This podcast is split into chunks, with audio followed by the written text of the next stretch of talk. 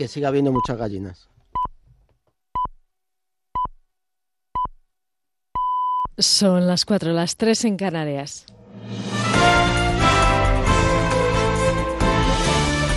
Noticias en Onda Cero. Muy buenas noches. Estamos en el primer fin de semana de la campaña electoral del 26 de mayo y los partidos retoman la normalidad tras los actos de homenaje a Alfredo Pérez Rubalcaba. En las portadas de los periódicos de este domingo vemos varias entrevistas significativas. Una en El Mundo al presidente del PP, a Pablo Casado, en la que se asegura que él tiene intención de seguir adelante para reconstruir al PP, una labor que no se puede hacer en unos pocos meses que dice que lleva al frente del partido. Para Milagros, Lourdes, en relación a los resultados de las elecciones generales, aunque sí que reconoce que no supo ver que tanto para Ciudadanos como para Vox el principal rival era el PP y no el PSOE como él creía, una idea que ha repetido este sábado en un mitin en Valencia. La verdad es que en la noche electoral, pues algunos nos llevamos una sorpresa y vimos que quien celebraba su derrota estaba celebrando que la izquierda siguiera gobernando en España. Quien descorchaba el champán por haber ganado algún escaño que no valió para cambiar el gobierno, pues al final lo que estaba reconociendo es que solo le importaba su posicionamiento en la derrota que el cambio tan necesario que hacía falta dar en la comunidad valenciana y en España. El presidente de Ciudadanos, Albert Rivera, no ha hecho campaña este sábado porque ha ido a la capilla ardiente del Robalcaba. Sí lo ha hecho en su nombre Inés Arrimadas, que advierte a dónde pueden ir ahora los votos de aquellos que quieran votar por el Partido Socialista, en especial en Cataluña. La gente que vaya a votar en Cataluña al Partido Socialista, que sepa que su voto puede acabar en un tripartito con Esquerra Republicana de Cataluña y con Podemos. Ese es el destino de muchos votos del Partido Socialista. En el periódico de Cataluña viene hoy una entrevista de Oriol Junqueras a Raúl Romeva en la cárcel de Soto del Real.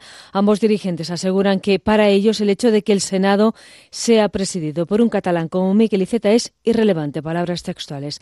Hay que recordar que el Parlamento catalán debe dar el visto bueno de la candidatura a la candidatura del actual presidente del PSC al Senado. El vicepresidente de la Generalitat, que este sábado ha estado en Soto del Real, dice, en cualquier caso, que la decisión final no se ha tomado. Está convocado un pleno para que sea elegido y tiene que contar con la mayoría del Parlamento de Cataluña para que esto sea así. Y en todo caso, pues eh, nosotros tomaremos una decisión en los próximos días, pero es evidente que no estamos ante una sustitución normal. En Cuba, activistas del colectivo LGTBI y agentes de la seguridad del Estado cubano se han enfrentado este sábado durante una manifestación ilegal convocada después de que se cancelara la marcha anual del orgullo gay que organiza el oficialista Centro Nacional de Educación Sexual. En el choque aparentemente no ha habido heridos, pero al menos dos personas han sido detenidas. Tras el choque, los manifestantes lamentaban lo ocurrido. Nada connotativo ni político, para nada. Esta no es la intención. La intención es de estar aquí una vez más con con la revolución y todos nosotros unidos, aunque nos hayan dado la espalda este año, demostrar que sí podemos. No nos metemos con nadie, solo queremos ser iguales. O sea, que se respete la diversidad, solo eso. Marchar de la mano y siempre en paz que se sepa que esta marcha no es en contra de nada, es a favor de nosotros mismos. En Venezuela, Juan Guaidó ha revelado este sábado en un acto público que ha ordenado a su representante en Estados Unidos ponerse en contacto con el comandante del Comando Sur de las Fuerzas Armadas norteamericanas para establecer, dice, relaciones de cooperación. Y recibimos con alegría la comunicación, primero, por supuesto, presidente Trump, pero también de los distintos niveles. Y hemos instruido a nuestro embajador Carlos Vecchio que se reúna de inmediato y como se vio a través de Twitter con el Comando Sur y el almirante para poder establecer relación directa y alcance en materia de cooperación. Y atención con esto, y atención con esto. Y en todo momento hablado de cooperación. Es todo, la información vuelve a Onda Cero a las 5, las 4 en Canarias. Se quedan ahora en buenas manos. Síguenos por internet en ondacero.es.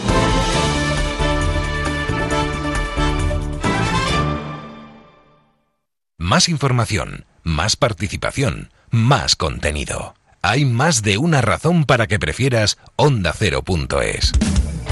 En Onda Cero.es tienes la radio en directo, la actualidad y las noticias al momento. Y por supuesto, lo mejor y más destacado de cada programa, para que puedas escucharlo donde y cuando quieras. Onda Cero.es. Más y mejor.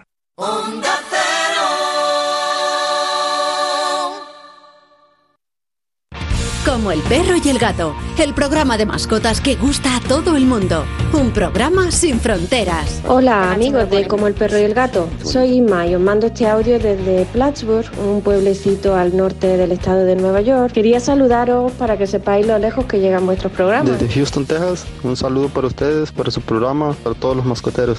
Qué Y rico. desde Praga. ¿Desde Praga estás? Desde Praga, desde Praga, los dos solitos. Y niños, y perros, y gatos. desde California escuchando Onda Cero, la radio que une al mundo entero. entero. Como el perro y el gato, con Carlos Rodríguez. Los sábados a las 3 de la tarde y los domingos a las 2 y media. Ofrecido por Menforsan. Te mereces esta radio.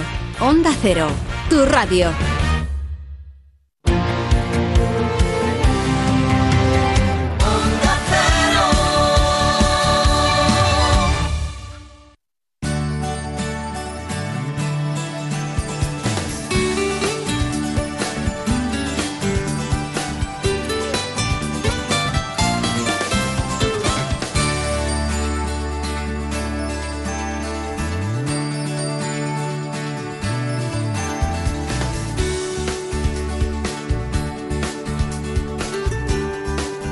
En buenas manos.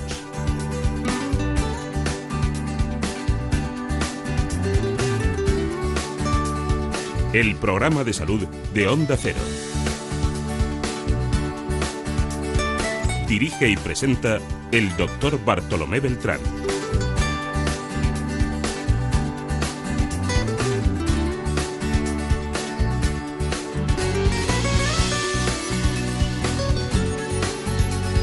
Aquí estamos, somos nosotros. Les traemos cada día bien servida la salud. Todo eso es posible gracias a Daniel Solís. Y como no, a la producción ejecutiva de Marta López Llorente. El contenido informativo procede de los compañeros de ¿Qué me pasa, doctor? El programa que se emite los domingos prácticamente a las 9 de la mañana en la sexta.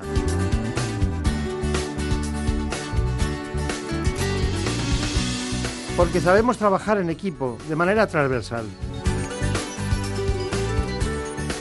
Estamos en Onda Cero, pero somos del grupo A3 Media.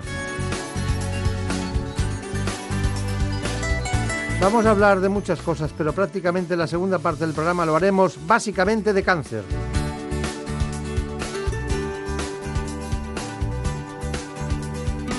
Así que, en primer lugar, nos acompaña el jefe de servicio de mano y muñeca del Hospital La Luz de Madrid. Pertenece al grupo Quirón. También trabaja en Santander, en Cantabria. Es director del Instituto de Cirugía de la Mano, el doctor Piñal. Con él vamos a saber cómo se hace esa cirugía. En buenas manos. El programa de salud de Onda Cero. Dirige y presenta el doctor Bartolomé Beltrán.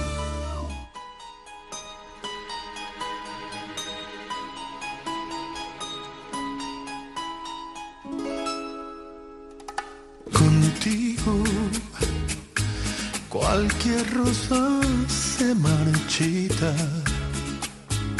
Sembraste la semilla del dolor. Desechas el cariño de este amante.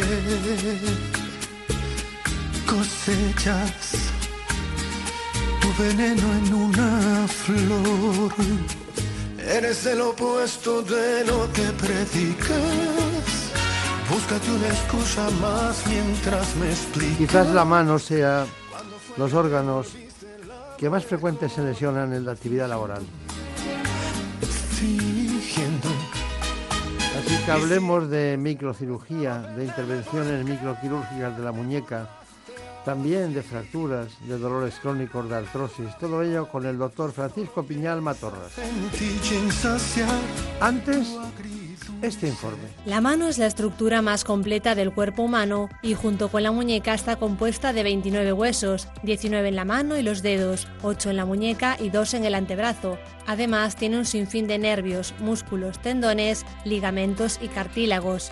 La muñeca, la mano y los dedos tienen la capacidad de hacer una gran variedad de movimientos. Dado que esta parte del cuerpo nos permite interactuar con nuestro ambiente y manipularlo, es común que sufran lesiones si estas son múltiples y variadas. La mano puede dañarse como consecuencia de un traumatismo, ocasionando fracturas en la palma con afección global o lesiones individuales en cada uno de los dedos. Otras de las dolencias más comunes son la presencia de deformidad, dolor, falta de consolidación o dificultades de movilidad. El diagnóstico temprano y un tratamiento o solución quirúrgica adecuado son imprescindibles para una buena evolución de las patologías de la mano. Saludamos especialmente al doctor Piñal, Francisco Piñal, que dirige la unidad de cirugía de la mano y muñeca de la Clínica La Luz de Madrid. También quiero recordarles a todos ustedes que eso constituye una especie de instituto con sus asociados que trabaja en Santander. El es cántabro, tiene una deditada experiencia en este campo, más de mil intervenciones quirúrgicas con un éxito prácticamente total en ese ámbito. Bueno, realmente, ¿por qué la mano? Pues eh, no sé, la vida te va llevando... Yo soy cirujano plástico, o sea que eso te permite también moverte en ciertos campos de la cirugía reparadora, la parte de la mano es una parte de ellas y acabé ahí. Eh, ¿Por qué? Pues te empieza a interesar te dedicas más y, bueno, pues... Yo llevo, todo, que la llevo 30 años en esto, o sea que ya es difícil para cambiar ahora. Igual que la función hace el órgano también el, trabajar constantemente en un ámbito porque lleva una consecuencia de que los compañeros incluso dicen, bueno, eso te lo hace el doctor Piñal y tal. Entonces uno va siguiendo ese camino. Pues sí, al final o sea, empiezas haciendo de todo y al final pues los pacientes te van llevando a, a, que yo no tengo tiempo para otra cosa que no sea la cirugía de la mano. ¿Qué necesita una unidad de mano y muñeca? ¿Cómo se constituye? Porque ustedes practican mucho la microcirugía, me imagino que las tecnologías que utilizan... No, necesitamos, pues necesitamos eh, aparatos, tampoco son unos aparatos extraordinariamente complejos, porque es el microscopio quirúrgico, aparatos de rayos, instrumental, no, no tampoco nada especial, ¿eh? no es más una cosa manual y una cosa digamos, de precisión, pero no, no necesitas una, nada especial que no, no haya en ningún hospital. ¿eh? Está bien. Está bien.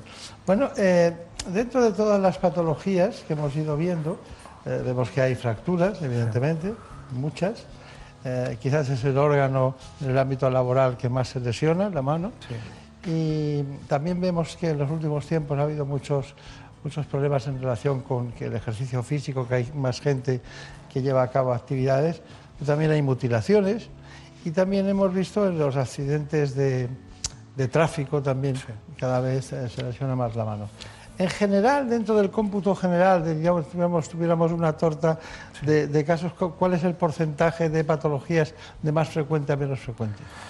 Eh, de más frecuente, pues evidentemente romperse la muñeca, eso es lo más frecuente que se ve, eh, que son accidentes también en dos grupos, que afectan por un lado al mundo laboral, también al mundo del tráfico, y después pues a gente que está así haciendo su vida normal, se cae, esquiando o nada, de aquí al suelo te caes y, te rompe la muñeca, ese es un poco el, grupo. Pero vamos, lo más grave, laboral. Laboral y después otro grupo también peligrosísimo que es el aficionado al bricolaje, que también, ¿sabes?, maneja máquinas laborales, pero sin el conocimiento del trabajador de, todo esto. cada vez además hay más en ese, en ese sentido. ¿Y la fractura más frecuente? La, de, la que se llama la fractura de coles, la fractura de radio, esa es la más frecuente. Le comentaba antes del programa la que más nos preguntaban en, en las, diríamos, en, cuando estábamos en la universidad, siempre salían todos los exámenes de la fractura de coles. Creo que usted tiene algunos libros al respecto. Sí, tengo libros. Libros, un atlas en inglés, dos libros en inglés de fracturas de radio, nada más. Y dígame una, una cuestión. Eh, hay un hueso en la mano que siempre me ha llamado la atención que es el escafoides. ¿no? Eh, ¿Está relacionado su, dificultad de, digamos, de, hacer, de que progrese la fractura, de que vaya bien? ¿Está en relación con la falta de vascularización? Sí, o sea, está, eh, o sea, el escafoides tiene un problema de riego, el de por sí. Dependiendo de dónde sea la localización de la fractura, pues hay fracturas que tienen más tendencia no consolidar y otras fracturas que tienen más tendencia a consolidar. Luego lo que hay que hacer es, dependiendo del tipo de fractura, pues uno tiene que operarlas o no operarlas. Y las que se operan van bien y las que no se operan pues acaban en lo que se llama pseudoartrosis, que es que no consolida. Pero el, hueso tiene en sí un problema eh, de riego, vamos a decir. Sí. Bueno, eh, hay las reconstrucciones, por ejemplo. Eh, he leído distintos casos clínicos suyos y veo que hay algunas cuestiones que hace que son reconstruir algún tipo de órgano, por ejemplo, o del pulgar o de los tendones. ¿no? Eh, ese tema, el tema de reconstruir un pulgar, eh, ¿qué quiere decir? Para que la gente reconstruye pulgar, ¿eso es lo que quiere decir? Sí, pues cuando se hace, fa- falta un pulgar, lo que hacemos es eh, coger el dedo gordo del pie y ponerlo en la mano. Conectamos, pues, eh, eh, conectamos el hueso, los tendones, las arterias, las venas, los nervios, se conecta todo eso y bueno, pues funciona muy bien en la mano. En el pie, dices, ¿qué pasa en el pie? ¿No? ¿Estaré cojo? Pues no, no, no, no estás cojo, porque se coge de tal manera que la marcha y todo eso no se altera. Pero claro, tiene ese beneficio de que sin el pulgar, pues eh, el 50% de la mano, eh, pierdes la función en el 50% de la mano y con el pulgar puesto del pie, pues la recuperas. Entonces, eh, que no es igual de bueno que tu pulgar original, pues evidente, pero, pero mejoras años luz. Está bien. Y cuando hacen ustedes trasplantes de tendones, ¿qué utilizan? ¿También tendones propios? ¿Es autólogo o buscan, o hay incluso tendones artificiales? Eh, no, son, son autólogos, son del propio eh, paciente eh, que se pueden coger pues, trozos de... O sea, el cuerpo humano también hay tendones que son de sobra, vamos a decir, y entonces lo que hacemos es utilizamos esos tendones de sobra para, para, para reconstruir acciones que nos hacen falta. Y luego también dentro de la mano, aunque no, no sobra nada, pues también hay cosas que están duplicadas. Entonces tú puedes coger Claro. partes duplicadas para eh, sustituir una parte que no, que, una función que no tienes. Me ha hecho gracia lo de tendones que sobran, ¿no? Porque, Sí. claro, a mí no me sobra nada. Seguro que sí, seguro que sí, Pero, sí, pero que hay algunos que tienen funciones que son más prescindibles que otras, ¿no? Es lo que... No, no, y hay cosas que están puestas ahí que no saben muy bien para lo que están, en unos están y en otros no están. Y entonces, pues a los que están eh, eh, se pueden coger. Y por ejemplo, no sé, yo, yo no sé si se puede ver, aquí por ejemplo hay un tendón, que es este, no sé si se ve esto, hay un tendón que en esta mano yo lo tengo y en esta mano no lo tengo. Y entonces, ¿por qué? Me falta algo de la mano, nada, pero yo puedo hacer todo. Entonces lo que hay que hacer es buscar dónde están los sobrantes de cada persona, para, porque hay sitios donde puedes coger sin producir ningún daño o Ya. mínimo daño. Aunque no, no quiero cambiar de tema, pero eh, ¿qué, qué cantidad de fracturas vemos de, de tendones de Aquiles, verdad? En los últimos tiempos, ¿no? Bueno, yo de eso entiendo menos, ¿eh? porque yo soy, yo soy, eh, yo me No, no, dedico a- sí, ya, ya le he dicho que, que no, No, es yo que cambie de tema. No, eh, yo de eso la verdad es que entiendo entre poco y nada, o sea que mejor que vayamos a, a otra cosa. Pero es verdad que usted lo ha notado, que hay mucha gente que tiene fracturas de tendón de Aquiles y que tarda mucho en, en recuperarse, ¿no? Porque cada vez aguantamos más. Entonces, claro, cada vez aguantamos más, cada vez queremos estar mejor y esto es muy complicado. Sí. Tener un 600 con un millón de kilómetros y todavía querer seguir haciendo... Eso está bien. Bueno, yo creo que ya eh, últimamente hemos, hemos hecho una traspasación de, de todo lo que es la tecnología del motor y estamos ya en los híbridos, después vamos a acabar teniendo de todo, ¿no? Pero en fin. Bueno, eh, cirugía de la mano. No, no es una cirugía menor, no sé qué ustedes que será, es la más complicada, la más difícil, la que tiene más expectativas, la que nos hace más diferente a los seres humanos unos de otros y sobre todo es una evolución de lo que es eh, el ser humano frente a la realidad. En ese sentido, recuperar la muñeca, los tendones, eh, recuperar un miembro, un dedo, pues todas esas cuestiones son muy frecuentes. Bueno, pues estamos hablando de patologías muy especiales, así que eh, cuando hablamos de la muñeca estamos hablando, eh, para entendernos, del radio, del cúbito y también estamos hablando de prácticamente de la zona del carpo, ¿no? Sí, O sea, entonces sí. estamos hablando de una estructura que tiene una, una anatomía que es la que nos permite Sí. eh, hacer todo tipo de movimientos, ¿no? Sí, ahí hay eh, en, o sea, el cubito radio, efectivamente, y luego están ocho, ocho, huesos que están ahí interactuando entre ellos con sus ligamentos y están como bailando. Parece que se mueven, porque cada uno se mueve de su manera, pero, pero entre ellos tienen su congruencia y entonces tienen que estar perfectamente eh, eh, encajados y perfectamente al unísono para que todo vaya bien. En cuanto hay un ligamento que está roto o un hueso que está roto, ya todo va mal y todas las piezas se van desencajando y acaban, cuando está el ligamento roto y lleva mucho tiempo eh, o, lleva meses en mal estado, lo que hace es que altera todo el funcionamiento de la muñeca y se produce lo que se llama la artrosis, que es la degeneración de, de, la, de la, muñeca. Claro. Sí, sí, que pensamos que, la artrosis o la artritis reumatoide, como son de todo el organismo, pues también afectan a la mano en muchas ocasiones. La artritis reumatoide también afecta a la mano y la artrosis también. Lo que pasa es que eh, cuando hay dos maneras de llegar a la artrosis, una es por enfermedad, vamos a decir, la otra es por algún traumatismo que haya roto ligamentos y que haga que una pieza dentro de la muñeca pues trabaje mal. Y entonces durante ese tiempo que está trabajando mal va creando eh, otras lesiones. En el símil de coches ves como una rueda deshinchada, pues vas con una rueda deshinchada, luego se rompe la llanta, luego el eje y luego ya te quedas sin coche. Entonces esto es exactamente igual. Lo que hubiera sido un pinchazo que se podía haber arreglado relativamente bien, luego acaba, si no se arregla o no se detecta o, o, o lo que sea, pues acaba en un problema mucho más grave que es lo que es la artrosis. Se ha discutido mucho en ambientes científicos sobre el síndrome de Sudik. Sí. Incluso algunos dicen, no, el dolor, eh, no existe, lo que existe es un dolor profundo, ah. hay mucha investigación en ese sentido. Sí. Es decir, ¿Qué es lo que le va mejor de todo? Eh, yo ya digo que yo, yo lo que eh, lo que yo eh, lo que nosotros hemos visto que es no es un dolor eh, así espontáneo que salga, es que hay una causa. Entonces lo que hemos buscado es la causa. Entonces dice, pues esto es muy nuevo. Es que a mí me han invitado el año que viene a la Sociedad Americana de Cirugía a la Mano a hablar de esto. Soy el único invitado extranjero que hay. A hablar de esto, que es un tema que es eh, muy importante porque hay un grupo grande de pacientes que tiene dolor y que no saben por qué lo tiene. Entonces, pues eh, la investigación que hemos hecho nosotros, pues hemos conseguido encontrar, hemos conseguido filiar a todos esos pacientes. Se da mucho en personas ¿no? que han sido mal operadas o que han tenido operaciones incorrectas, ¿no? Eh, se da mucho, se da mucho. Ahí. Ya sé que no nos gusta hablar de eso, no, pero, pero, es bueno, lo que hay, es lo que hay, ¿sabes? La paciente, el paciente es, es malo hablar de eso, pero mucho peor es tener dolor y que te digan que no tienes nada y que la culpa la tienes tú. ¿sabes? Entonces, el SUDEC, eh, durante unos años, que esto, esta, esta, enfermedad viene de hace 150 años, entonces la tecnología que teníamos hace 150 años no es comparable con la que hay ahora. Entonces, ese, ese SUDEC, ese, esa bolsa no se ha ido reduciendo en acorde con lo que ha mejorado la tecnología y yo lo que un poco nosotros hemos visto es que sí que se puede reducir a, a, a límites eh, eh, no sé, decimales de lo que, de lo que había. Y es hay, un poco el... Hay, hay, en este caso, en algunos casos, un, un componente genético en esa, en esa, enfermedad? Para nada. Para nada. Para nada.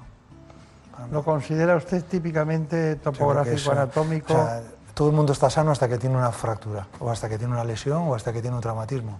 Y no, no, no hay padres a hijos ni hijos a padres, ¿sabes? Lo que sí es cierto es que la gente tiene una predisposición a tener esto, ¿Eh? ¿Por qué? ¿Por qué tiene una predisposición? Porque muchas veces lo que son son nervios que están comprimidos y entonces, desde el punto de vista anatómico, ellos tienen esa facilidad para, para, para tener ese nervio comprimido. Entonces, tienen una fractura en una muñeca, desarrollan este síndrome. Tienen una fractura en otra muñeca, lo desarrollan también. Hay que desgraciado soy, ¿no? Si es que lo que pasa es que tú tienes esa predisposición que se puede corregir, que es un poco lo importante. Me había parecido haber leído que había una predisposición familiar. Pues que yo sepa. No. Que yo sepa, no y, y eh, sé mucho de esto. Seguro, es el que más sabe. Me interesa si le mucho. invitan de todo el mundo. Me interesa mucho, pero bueno. Pero bueno, que yo tampoco me lo sé todo, ¿eh? pero, pero no. Yo, nosotros lo que hemos visto es que hay una causa y lo que hay que buscar es esa causa. Que esa causa puede ser una lesión de un nervio o puede ser una, una causa mecánica. Y lo que hay que hacer es buscarla. ¿La incidencia de este tipo de patología? Pues depende un poco de la lesión, pero por ejemplo, fracturas de muñeca, que es donde más alta incidencia hay, yo, yo estoy hablando del miembro superior, ¿eh? donde yo me, me, dedico, en donde en fracturas de, de, radio hay entre el 4 y el 30%.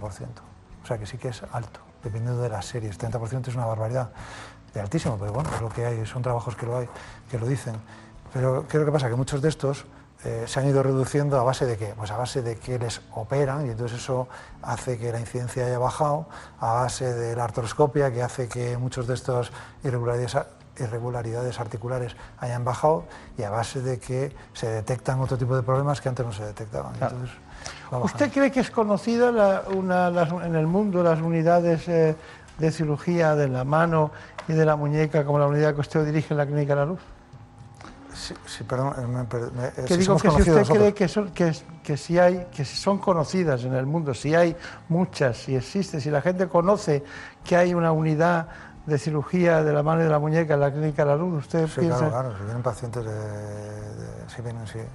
Hombre, si te invitan fuera a Estados Unidos no es por, por, por- porque han buscado uno al azar, saben dónde están las cosas.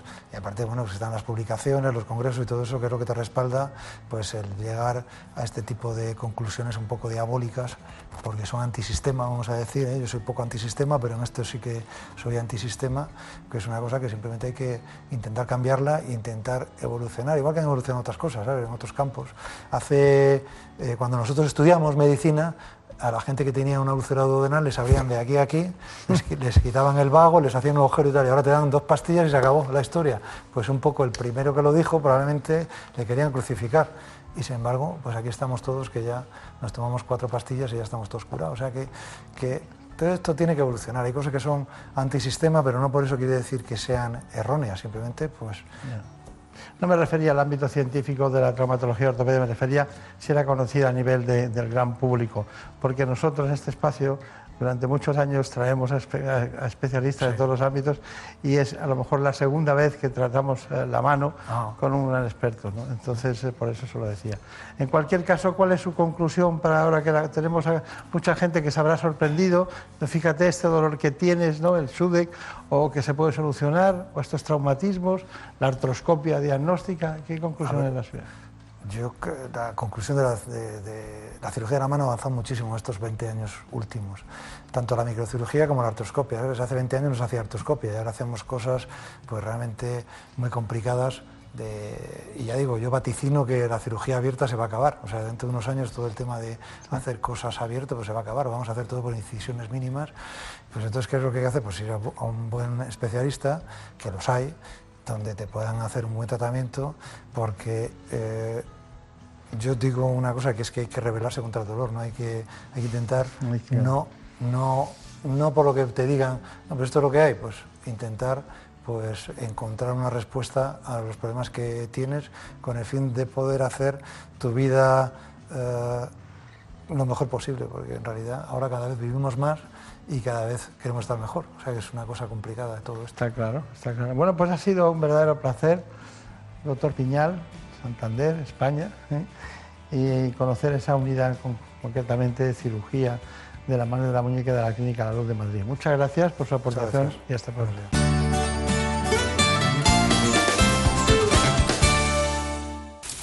Es lógico. Murprotec, empresa líder en la eliminación definitiva de las humedades, patrocina la salud en nuestros hogares. ¿Te lo dije o no te lo dije? Sí, papá. Si es que nunca me haces caso. ¿Cuánto dinero te has gastado ya en, en las dichosas humedades para nada? Tienes razón, papá. Si hubieras llamado Murprotec desde el principio, otro gallo cantaría. Que te eliminan las humedades de forma definitiva y te dan una garantía de hasta 30 años. Anda, pásame el contacto, porfi. Llama al 930 1130 o entra en murprotec.es. Es que lo que no sepa un padre. En buenas manos. El programa de salud de Onda Cero.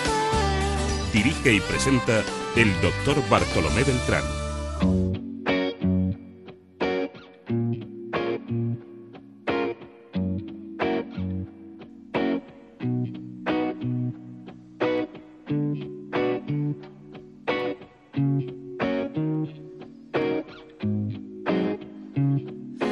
Just because I wander around the places we would go, hoping that I'd run into you one last time. Just because I never took your picture of my phone, doesn't mean that you're still on my mind.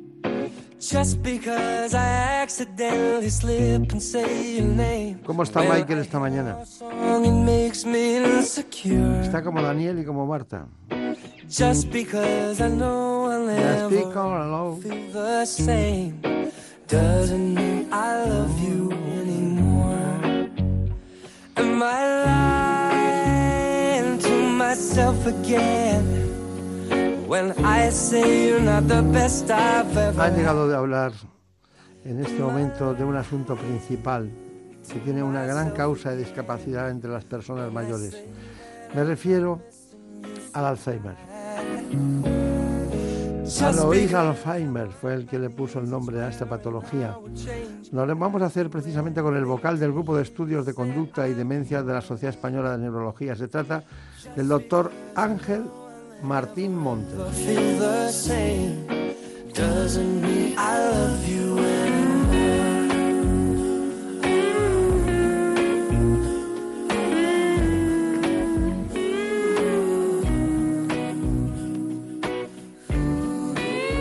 Cada año se diagnostican en España 40.000 nuevos casos de Alzheimer.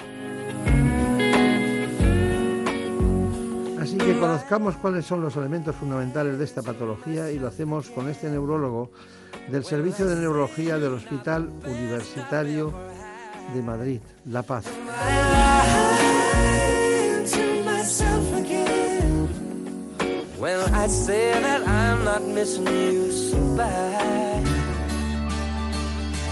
En buenas manos. El programa de salud de Onda Cero. Dirige y presenta el doctor Bartolomé Beltrán. La enfermedad de Alzheimer es la demencia más prevalente y una de las mayores causas de discapacidad. Se trata de un proceso degenerativo que provoca una pérdida gradual de neuronas y sus conexiones. Aunque en algunos casos se podría deber a una mutación genética, no tiene una causa conocida. Esta patología afecta en la actualidad a unos 36 millones de personas en todo el mundo. Solo en España hay unos 800.000 enfermos, pero el número de afectados es muy superior, ya que suelen ser los familiares los que asumen la difícil tarea de cuidador.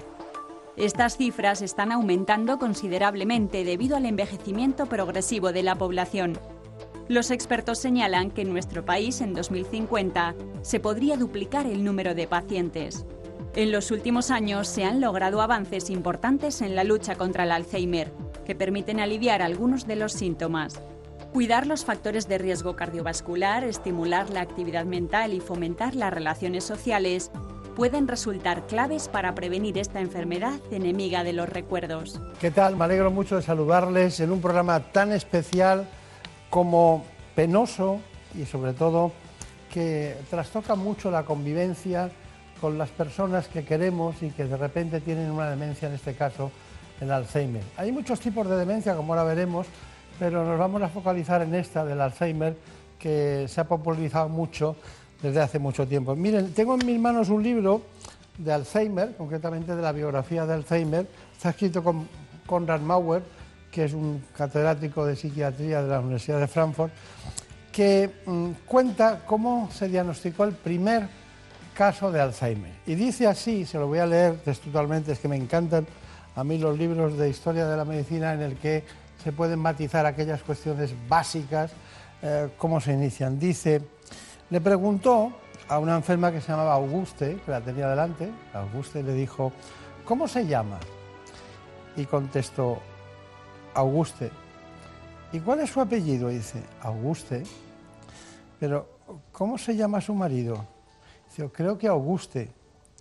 Con este impresionante, impresionante relato, y repito para nuestro realizador, con este impresionante relato empieza la historia del Alzheimer. Fue el, primer caso clínico descrito porque concretamente entre una serie de fechas, concretamente el 3 de noviembre de 1906, 1906 en que Alois Alzheimer presenta su primera vez eh, en una comunidad científica un trabajo en el que hablaba de este asunto y se titulaba sobre un proceso patológico peculiar grave de la corteza cerebral en conferencia con un montón de participantes. Era la conferencia, la 37 reunión de psiquiatría del sureste de Alemania que se celebró en, en Tubinga. Bueno, desde entonces, 1906, en que describió esta frase, eh, algunos se dedicaron a estudiar cómo ha sido el proceso del Alzheimer. Y nosotros seguimos aquí y no somos capaces de curarlo. Curamos muchas más cosas, pero el Alzheimer no. Bueno, tenemos con nosotros a un gran especialista, un amigo, el doctor Miguel Ángel Martín Montes. ¿Qué le parece esta historia? Pues ha pasado más de un siglo desde que, desde que, desde que Alois Alzheimer describió el primer caso y la realidad es que aunque hemos avanzado mucho en el conocimiento de la enfermedad, hemos eh, hecho muchos avances en, en la detección precoz de la enfermedad, pero realmente todavía seguimos definiendo la enfermedad tal y como Alois Alzheimer la, la describió al principio y sobre todo hay que tener en cuenta que eh, Alzheimer no solamente describió los, las características o los síntomas de la enfermedad, sino que también tuvo la ocasión de, de estudiar el cerebro de Auguste cuando falleció y fue el que describió por primera vez los hallazgos característicos de, la enfermedad con depósitos que hoy por hoy sabemos que es de una proteína que se llama beta-amiloide y que Alois Alzheimer describió como placas eh, seniles y con unas formaciones que, que, se encontró dentro de las neuronas del cerebro de, de que se denominaron posteriormente ovillos neurofibrilares. Por lo tanto, hoy por hoy todavía esa sigue siendo la definición de, de la enfermedad y sigue siendo el diagnóstico uh, que tenemos una vez que analizamos el cerebro de, del paciente. ¿no? Bueno, pues eh, eh, hemos hablado de la sustancia amiloide, beta-amiloide y luego de los, de los ovillos, ¿no? que ha dicho usted que ha citado. Concretamente, eh, ¿es lo único anatomopatológico que encontramos esas dos estructuras dentro del cerebro? Es decir, cuando hacemos, si hiciéramos una biopsia de una persona que, que no está ¿no? Uh -huh. y que ha tenido Alzheimer, ¿encontraríamos esas estructuras? Hoy por hoy el, el, diagnóstico de anatomía patológica que nosotros hablamos eh, se define por el amiloide y los depósitos de, de, proteína tau. Sin embargo, no es infrecuente encontrar en, en, cerebros de pacientes que están diagnosticados de enfermedad de Alzheimer poder encontrar otros cambios degenerativos, eh, sobre todo la pérdida neuronal, que se piensa que es consecuencia de estos depósitos de, proteína. También podemos encontrar algunos otros depósitos de proteínas. De hecho, es muy frecuente que, veamos formas mixtas que, conocemos, que, se combinan con otros depósitos de proteínas de otras enfermedades degenerativas. Y también es muy frecuente encontrar patología vascular, es decir, daño de, los vasos que llevan sangre al cerebro. Es muy frecuente encontrarlo también en este tipo de, de pacientes y, de hecho, eh, es muy frecuente encontrar formas mixtas de demencia vascular y demencia neurodegenerativa eh, compatible con enfermedad de Alzheimer. Bien. Luego les contaremos más cosas, pero en España unas 800.000 personas, según nuestros datos, padecen la enfermedad de Alzheimer, 800.000.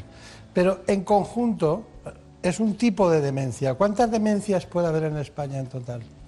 Pues probablemente muchas más y, y probablemente mm, se piensa que no todas están diagnosticadas. ¿no? Eh, realmente la enfermedad de Alzheimer es la demencia degenerativa más frecuente, pero se sabe que hay otros tipos de demencia, algunas de ellas también de carácter degenerativo, producidas por depósitos de proteína, pues, eh, probablemente la segunda en frecuencia, según los estudios, eh, nos indican que es la que se conoce como demencia con cuerpos de, de Levy, donde se deposita una proteína que tiene otro nombre, no es beta-amiloide, sino es alfa-sinucleína. Eh, también hay otros tipos de demencia que afectan eh, más a regiones del cerebro que tienen que ver con el comportamiento, como es la demencia frontotemporal. Y luego hay algunas otras que no tienen este cariz neurodegenerativo o, o que pueden ser más secundarias a otras enfermedades y la demencia vascular que sigue siendo también un, un tipo y, de demencia muy frecuente. Y es verdad que entre, bueno, ya hemos visto que la demencia eh, que conocemos como Alzheimer y la demencia de cuerpos de Levy tienen nombre de dos autores. Levy es un autor, eso es, ¿no? eso es. Para que todo el mundo nos entienda, no estamos hablando de nada del otro mundo, de Levy porque se nos ha ocurrido Levy, no. Levy es un, es un autor de características diferentes que Alzheimer, pero un autor también. Pero eh, eh, es verdad que más del 70% de personas entre los 65 y los 90 años eh, que padecen Alzheimer son mujeres. Sí, existe un, un, predominio en el sexo femenino. Esto es algo que eh, probablemente todavía no esté del todo eh, reconocido el, el, mecanismo por el cual eh, es más frecuente en el sexo femenino. Se piensa que desde luego el, aumento de la esperanza de vida o la esperanza de vida mayor en, mujeres puede tener que ver porque el, principal factor de riesgo para el desarrollo de enfermedad de Alzheimer es la edad. Sin duda la, prevalencia o la frecuencia de enfermedad de Alzheimer aumenta mucho con la edad. Eso es saber muy poco. no digo usted, digo en, en la ciencia saber todos los datos por la, por la edad, lo que sabemos mucho es que a partir de una determinada edad va aumentando la enfermedad de Alzheimer. ¿Y, y, y, por qué no lo hacemos al revés? ¿No podíamos investigar quiénes no lo tienen? ¿Por qué no lo tienen? Bueno, realmente algunos de los estudios que se han llevado a cabo pues, eh, emplean un, diseño parecido al que, al que comenta. Eh, de hecho, eh, en los últimos años se han potenciado mucho los estudios de secuenciación genómica. Desde hace algún tiempo tenemos herramientas muy potentes que permiten secuenciar gran parte del genoma. Y esto está permitiendo ver las diferencias entre genes que hay entre aquellos pacientes que tienen la enfermedad y aquellos pacientes que, o aquellas personas que no la tienen. Y de este modo se intenta valorar qué genes son los que pueden conferir riesgo para desarrollar la enfermedad. Y, a través de esto se han visto muchos polimorfismos que se llaman, que realmente no son genes que confieren de forma determinante el que el paciente vaya a tener la enfermedad, pero que confieren un riesgo. ¿no? Estos como los que tenemos la piel clara, que es un carácter que heredamos de nuestros padres y nos confiere un riesgo para determinadas enfermedades, como el melanoma, pues aquí igual hay algunos genes que se han descubierto que confieren un riesgo aumentado para desarrollar la enfermedad. Bueno, eh, siempre estamos en, en un mar, ¿no? El Alzheimer en el que dices 800 un millón de personas, pero que yo creo que eso hay que multiplicarlo por cuatro, no que tengan Alzheimer, sino entre familias y cuidadores que están afectados por este problema, que tienen grandes costos económicos, que tienen que cuidar a alguien que no saben manejar, que ha perdido esa especie de, de, valores de comunicación entre nosotros, lo cognitivo, ¿no? y que estás con una, con una cuestión que te lleva sin duda en muchos casos a la depresión, a, las convulsiones, a trastornos que luego hay que complementar con medicamentos.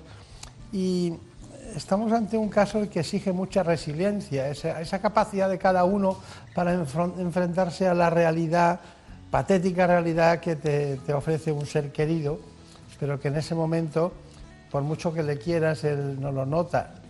Tenemos la sensación de que no lo nota.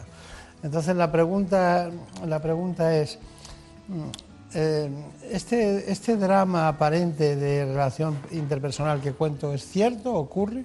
Por supuesto. De hecho, el principal problema de la enfermedad de Alzheimer eh, es todo lo que implica la relación del paciente en su entorno y con la familia.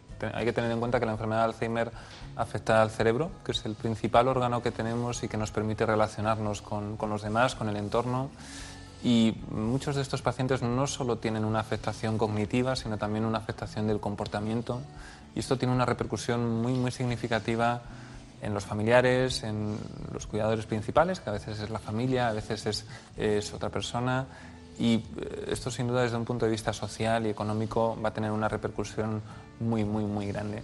Por eso es fundamental también en el tratamiento de estos pacientes no solo el tratamiento y el diagnóstico médico, sino también el apoyo desde un punto de vista social y el apoyo a los cuidadores, que, que a lo que tenemos que hacer un énfasis especial y en, lo que los neurólogos también en la consulta pues tenemos que dedicar un tiempo a informar al cuidador sobre los síntomas y bueno, pues muy frecuentemente nos encontramos también que la conciencia de enfermedad por parte del propio paciente no es la misma que tienen los, los cuidadores, sobre todo en fases leves en las que empiezan a aparecer estos fallos de memoria.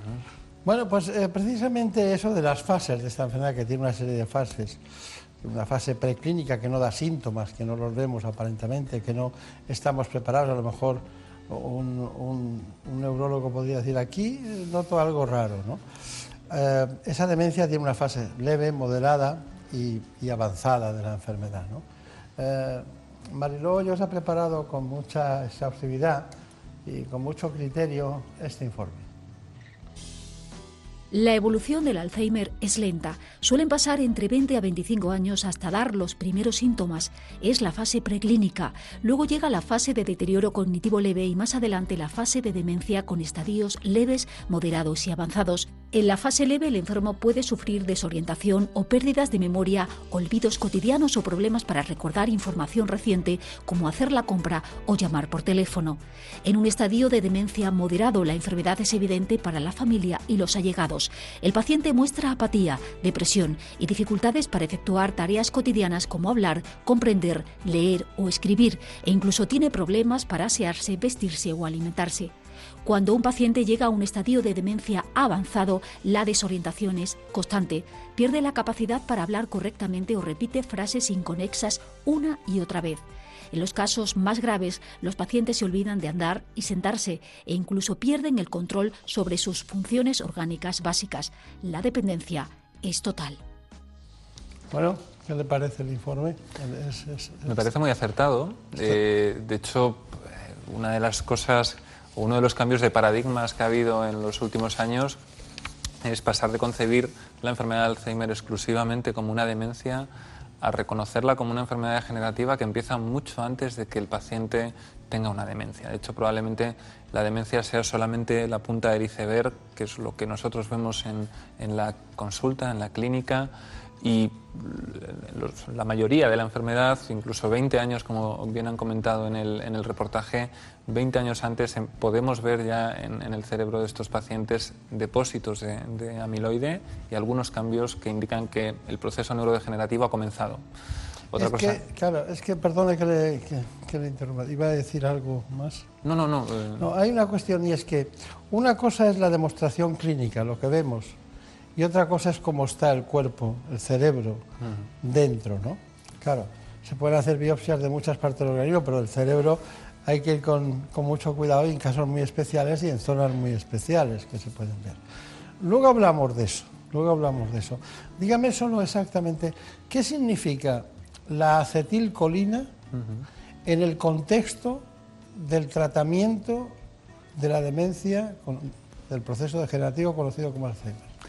Pues la acetilcolina... Eh, eh, Siempre, sencillamente, luego iremos al tratamiento. Muy sencillamente, la acetilcolina es un neurotransmisor, es decir, es una sustancia que eh, interviene en la comunicación entre neuronas y en los años 80, de los primeros estudios que se realizaron, vieron que en los cerebros de pacientes con enfermedad de Alzheimer hay un déficit, es decir, hay menos acetilcolina por eso, unos de los primeros fármacos que se empezaron a desarrollar son fármacos que lo que hacen es intentar aumentar los niveles de acetilcolina en el cerebro de estos pacientes y concretamente en la sinapsis, que es la unión entre, entre dos neuronas.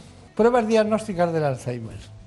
Eh, dice, claro, cuando usted ve a alguien, oye, que a papá se le olvidan las cosas, que, que mamá, que mamá me, me ha encargado esto tres veces esta mañana que mm, eh, sobre todo mm, esa desorientación, ¿no? Hay un poco de desorientación en, los, en las cosas, eh, vamos desorientados. Y de repente le pregunto yo, ¿cuál es, cuál es el... ¿Cuándo dice usted esto va mal? ¿Ha empezado un camino sin retorno? Hmm. Bueno, o sea, yo creo que eh, realmente todos podemos presentar fallos de memoria en, nuestra vida cotidiana. La, memoria es una función cerebral y, y se ve influenciada por muchos factores pero yo creo que el principal problema es cuando empezamos a tener o cuando el paciente empieza a tener olvidos que repercuten en, su vida cotidiana y que también son eh, percibidos por, por, el informante o por el cuidador. Es decir, cuando realmente esto le preocupa también al que está cerca porque el paciente empieza a tener errores en cosas muy cotidianas. ¿no? Pues, por ejemplo, olvidar fechas importantes, olvidar objetos. En ese momento yo creo que, es bueno hacer una evaluación y nosotros lo, primero que hacemos es una entrevista con el paciente, una entrevista con el, cuidador o con el acompañante, con el familiar y luego una evaluación eh, cognitiva con test eh, adaptados a cada tipo de paciente que nos permite valorar de forma rápida en la consulta si existe un problema de memoria eh, comparado con, alguien de la edad, ¿no? claro, claro. Bueno, es que claro, estos temas que no son una intervención quirúrgica o son de investigación, no son tan fáciles desde el punto de vista audiovisual. Esta es de momento la tecnología de diagnóstico por imagen más avanzada del mundo. ya que el PET-RM une de forma simultánea la tomografía por emisión de positrones con la resonancia magnética. El resultado es una fusión perfecta de imágenes y un diagnóstico preciso. El poder ver un ganglio basal, por ejemplo, que es una estructura que se ve afectada por el Alzheimer, es mucho más precoz verlo desde un punto de vista metabólico que desde un punto de vista morfológico. Entonces, si sumamos las dos técnicas, lo empezamos a ver desde un punto de vista metabólico y además metemos una imagen funcional de una resonancia y además una imagen morfológica, pues todo eso va sumando para que los diagnósticos sean más precoces. Esto es el estudio de todo el cráneo. De este estudio tenemos la parte de resonancia, que son estas secuencias que están aquí, y la parte de PET, que son estas que están aquí. Y esta que está en diferente color es la suma del PET con la resonancia. Entonces, en este caso lo que hemos inyectado es un trazador que se llama FDOPA para ver la vía dopaminérgica y vemos cómo está conservada. Por lo tanto, a este paciente eh, pudo descartarse que su enfermedad se tratara de una enfermedad de Parkinson. Y por comparar y por ver, eh, adquirido de las mismas condiciones más o menos, vemos en el mismo corte que veíamos antes cómo no se ve eh, los ganglios basales, veis que falta todo lo que en el otro lado se veía, esto es porque era un paciente que con el mismo radiotrazador y siendo el estudio igual, pues sí que eh, había una alteración de los ganglios basales, que es lo típico que ocurre en la enfermedad de Parkinson. Además de la suma de las dos técnicas en sí, que hemos tenido siempre eh, por separado, las nuevas vías, los nuevos trazadores, si todo eso somos capaces de ponerlo en la misma bandeja, pues el, futuro que nos espera es fantástico. Un futuro no muy lejano en el que la precisión de esta tecnología permitirá diagnosticar antes y conseguir tratamientos más efectivos para aliviar los síntomas de los pacientes con enfermedades neurodegenerativas antes de que su deterioro sea ya irreversible. Bueno, hemos visto la explicación de la doctora Lina García Cañamaque, que trabaja en el Servicio de Medicina Nuclear, concretamente del Hospital Madrid San Chinarro, una de las grandes especialistas en lo que es el diagnóstico por, la imagen. Bueno, vamos a ir al, al, asunto príncipe lo más rápido posible, que es el tratamiento, ¿no? Claro, no curamos, pero tratamos, hacemos cosas. Por el momento no existe ningún tratamiento que revierta el proceso de una enfermedad neurodegenerativa como el Alzheimer, pero sí contamos con tratamientos para ralentizar su avance en cada una de las fases de esta enfermedad. Es el caso del grupo de fármacos que potencian la transmisión de la acetilcolina, un neurotransmisor implicado en los procesos de la memoria y aprendizaje e indicado para todas las fases de la enfermedad. O de otro fármaco como la nementina, para evitar la muerte neuronal e indicado para las fases moderadas y avanzadas. Para la fase de deterioro cognitivo leve no está aprobado ningún tratamiento por una agencia reguladora. Para estos casos, además de administrar los fármacos que potencian la transmisión de la acetilcolina, se suministra el extracto ginkgo biloba EGB 761, así como el uso de alimentos médicos especializados. Por otro lado, y a medida que la enfermedad avanza, los pacientes sufren alteraciones de la conducta. Es entonces cuando están indicados antidepresivos, antipsicóticos y benzodiazepinas para tratar sintomatología como la depresión, la ansiedad, alucinaciones, agitación, agresividad o problemas de sueño. Y por último, en el abordaje del Alzheimer también se usan terapias no farmacológicas como programas de estimulación cognitiva, así como el control del riesgo cardiovascular a través de dieta y ejercicio físico. Bueno, eh, más completo no puede ser, Todo lo que se ha indicado del tratamiento pero es un, es un problema grave, vamos, me parece que a mí que es una desgracia que se llegue a la fase esa de la depresión, a la, última fase, a la avanzada, ¿no? Deberíamos pararlo antes, ¿no? A base de, de proteínas que, que, tengan alguna capacidad de dilución de otras proteínas que se, y halinas que, se, que engloban lo que es el proceso vascular de cualquier zona del... o también las sinapsis, ¿no? Es un tema duro, ¿no? ¿Cuál es su conclusión de todo esto? Ahora mismo la investigación farmacológica se está centrando en esas fases leves, se está centrando en, fármacos que intenten frenar la progresión de la enfermedad desde fases leves Eh, los tratamientos que hay comercializados hasta ahora, como bien se ha comentado en el vídeo, son tratamientos sintomáticos para intentar enlentecer un poco la progresión. Probablemente el futuro esté en, la investigación de fármacos que sean o que vayan dirigidos a aquellos cambios que hemos visto en la anatomía patológica que hemos descrito al principio.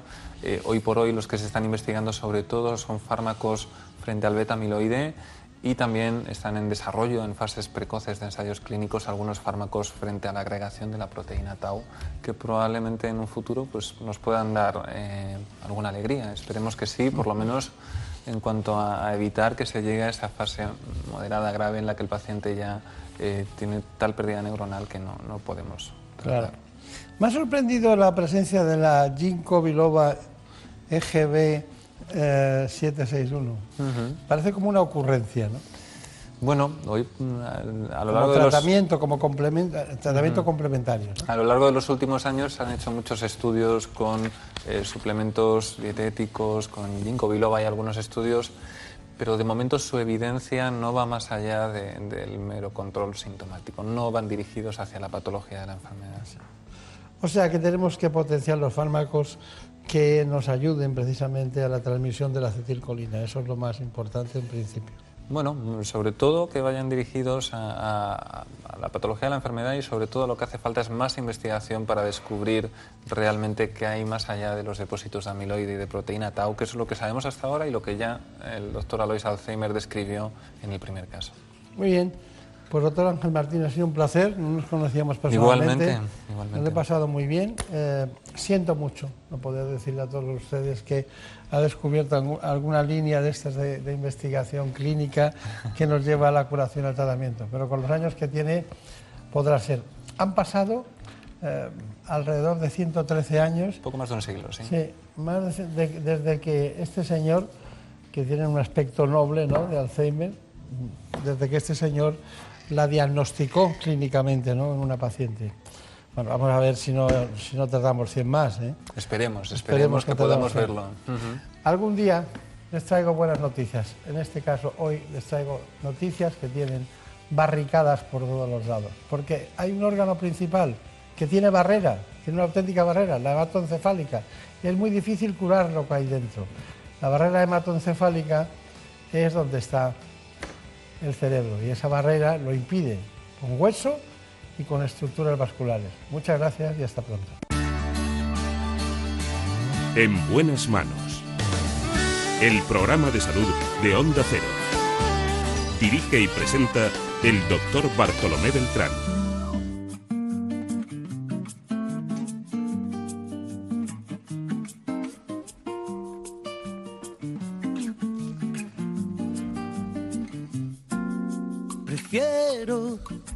No hacer caso a la cabeza. Me quedo no, a la cabeza no hay que hacer caso muchas veces porque deseamos lo que no podemos tener, pero sí en ocasiones conviene saber lo que pasa. Y más en estos días. Así que les dejo con los compañeros de los servicios informativos y volvemos después. Seguiremos aquí con Daniel Solís, que nos conduce por las olas de la música. Prefiero no hacer caso a la cabeza me quedo con esos que ni se lo piensan.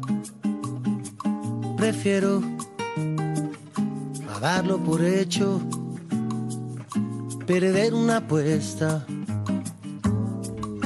Prefiero olvidar a no haber querido caer en la trampa de un amor prohibido. Prefiero poquito de nada que más de lo mismo. Mil veces prefiero a todos aquellos que son como niños. Mil veces prefiero que pierdan los buenos que ganen los indios. Mil veces prefiero a todos aquellos que son como niños Mil veces prefiero que pierdan los buenos que ganen los indios. Prefiero dejar la luz apagada, dormir en el lado que da la ventana. Prefiero un asiento volando que un as en la manga. Prefiero creer que es cuestión de tiempo, que lo que se sueña se acaba cumpliendo. Prefiero,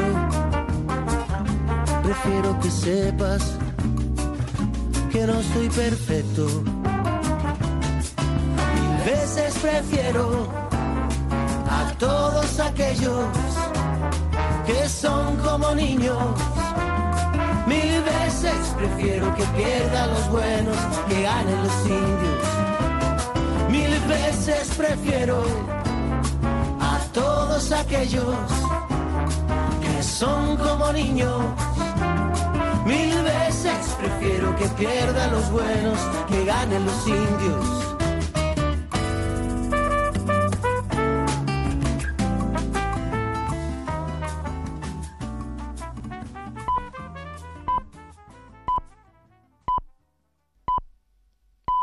Son las 5, las 4 en Canarias.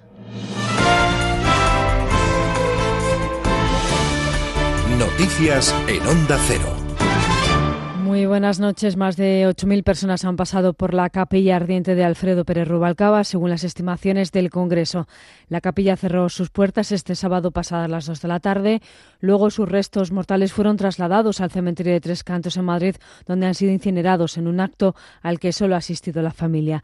Lo cierto es que han sido dos días donde hemos visto a toda la clase política de los últimos 30 años reunida en torno a Rubalcaba, sin distinción de colores políticos. Empezando por el expresidente del Gobierno, Felipe González, al que hemos visto visiblemente emocionado, precisamente cuando estaba con los reyes eméritos en el Congreso, con don Juan Carlos y doña Sofía, una imagen que recoge buena parte de las portadas de los periódicos de este domingo. Instantes después hablaba así ante la prensa de la figura de Rubalcaba. Yo creo que era el político con más capacidad, más inteligencia de la política española. Y una vez que se retiró es más fácil decirlo. Pero tenía mucha capacidad, mucha inteligencia. Era capaz de trabajar 16, 17 horas al día. Lo echo de menos ya. Y soy seguro de que lo voy a echar de menos. Voy a echar de menos esa conversación interrumpida. Allí también hemos visto al líder de Ciudadanos, Albert Rivera, valorando a la que fuera, al que fuera ex vicepresidente del Gobierno. Hemos tenido una gran pérdida, una persona con sentido de Estado, un brillante parlamentario, un político inteligente y un político de una época en la que este país tuvo que luchar contra muchas lacras, entre ellas el terrorismo, construir una democracia y, a pesar de las diferencias políticas, intentar ponerse de acuerdo en lo importante. A todo ello sigue la campaña electoral. El presidente del PP ha estado en Valencia, donde ha asegurado que ha escuchado el mensaje de las elecciones del 28 de abril y se ha dirigido a los votantes del partido para decirles que el PP sigue siendo su casa, así como la casa común del centro derecha. En la sexta noche eh, ha estado Borja Semper, el candidato del PP a la alcaldía de San Sebastián, que ha querido distanciarse de esa parte de su partido que tiende más hacia la derecha. Mensaje directo para José María Aznar. Desde el respeto más absoluto a gente que ha hecho cosas eh, importantes en el pasado, servicios importantes al país en el pasado, yo creo que el futuro se tiene que construir con otros mimbres. Que hay que mirar de vez en cuando al pasado para aprender de los errores, para aprender de los aciertos, a ser posible reproducirlos, los que son reproducibles, pero que el futuro de España se tiene que construir pensando en el siglo XXI y no en el siglo XX. Que las fórmulas que en el año 1994 funcionaron, 95, no necesariamente tiene que funcionar en la España del año 2021, porque se ha transformado el mundo y se ha transformado también España. Del exterior les contamos que el Partido Conservador de la primera ministra británica Theresa May sería la cuarta opción de los británicos en las elecciones europeas del próximo 26 de mayo, según el periódico The Observer. El partido del Brexit de Nigel Farage Farage sería la primera opción con un 34%. Este partido fue fundado en abril para enfrentarse precisamente a los políticos tradicionales a los que acusa de haber traicionado el resultado del referéndum del Brexit de 2016 con el acuerdo que retrasa hasta octubre la salida del bloque comunitario. Y en Venezuela, el ministro de Defensa ha denunciado una provocación de Estados Unidos por la incursión de un buque estadounidense cerca de las costas de su país. No es una súplica no es un por favor. Le exigimos a las autoridades militares de los Estados Unidos que respete las aguas jurisdiccionales y la soberanía territorial de la República Bolivariana de Venezuela. Porque aquí hay cómo hacernos respetar. En México, al menos 35 cadáveres han aparecido esta semana en tres, en tres, fosas clandestinas localizadas en el estado de Jalisco. Por otra parte, en Guadalajara han aparecido los cráneos de otras siete personas en una propiedad donde el pasado 3 de mayo fueron rescatadas nueve personas con indicios de tortura y en febrero la Fiscalía del Estado de Colima ha anunciado que se han hallado al menos 69 cuerpos en 49 fosas comunes en el municipio de Tecomán. Alrededor de 40.000 personas se encuentran actualmente desaparecidas en México. En 2018, el año pasado, hubo más de 33.000 asesinatos en este país la mayoría de los cuales estaban relacionados con el crimen organizado. Es todo, la información vuelve a Onda Cero a las 6, las 5 en Canarias. Síguenos por internet en ondacero.es.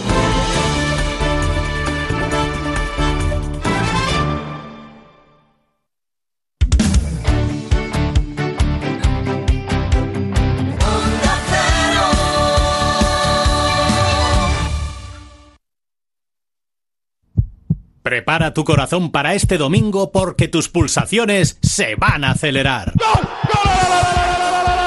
Nervios, euforia, sorpresas. Todo puede pasar en la penúltima jornada de liga. Diez partidos en juego a la misma hora. Radio Estadio en todos los campos. Sí, muy buenas tardes desde el estadio del Camp Nou. Estamos en el Wanda Metropolitano. Hugo con cero en directo desde el Municipal de Butarque. Llega... Arrancó el partido en el estadio de Anueta, movió de cero en San Mamés. Descanso en el Estadio Benito Villamarín. Diez partidos de máxima importancia. En todos, como mínimo, un equipo pelea por Europa o el descenso. Tenemos un fin de semana que pa' qué. Este domingo, desde las 3 de la tarde, vas a vibrar en Radio Estadio. Con Héctor Fernández, Javier Ruiz Taboada y las mejores voces del deporte. Te mereces esta radio. Onda Cero, tu radio.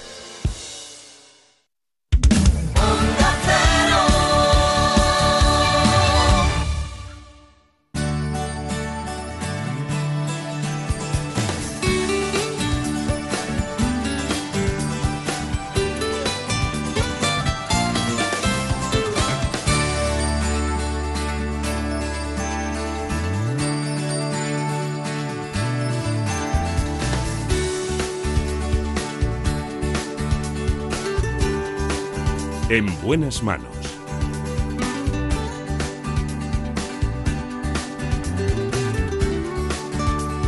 El programa de salud de Onda Cero.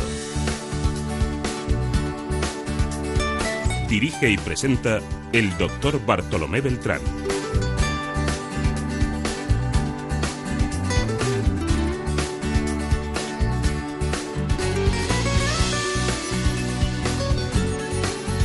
Estamos inmersos en una sociedad en la que solo se habla, sobre todo ante el dolor, por un asunto que está prácticamente en todas las familias de una u otra manera. Me refiero en este caso al cáncer. Lo vamos a hacer con varios especialistas hoy, precisamente aquellos que se dedican monográficamente a la oncología. Está con nosotros el doctor Carlos es jefe del Servicio de Oncología del Hospital General de Valencia. También está la jefa de sección de tumores de pulmón, cabeza, cuello y melanoma del Anderson Cancer Center de Madrid, la doctora Pilar López Criado.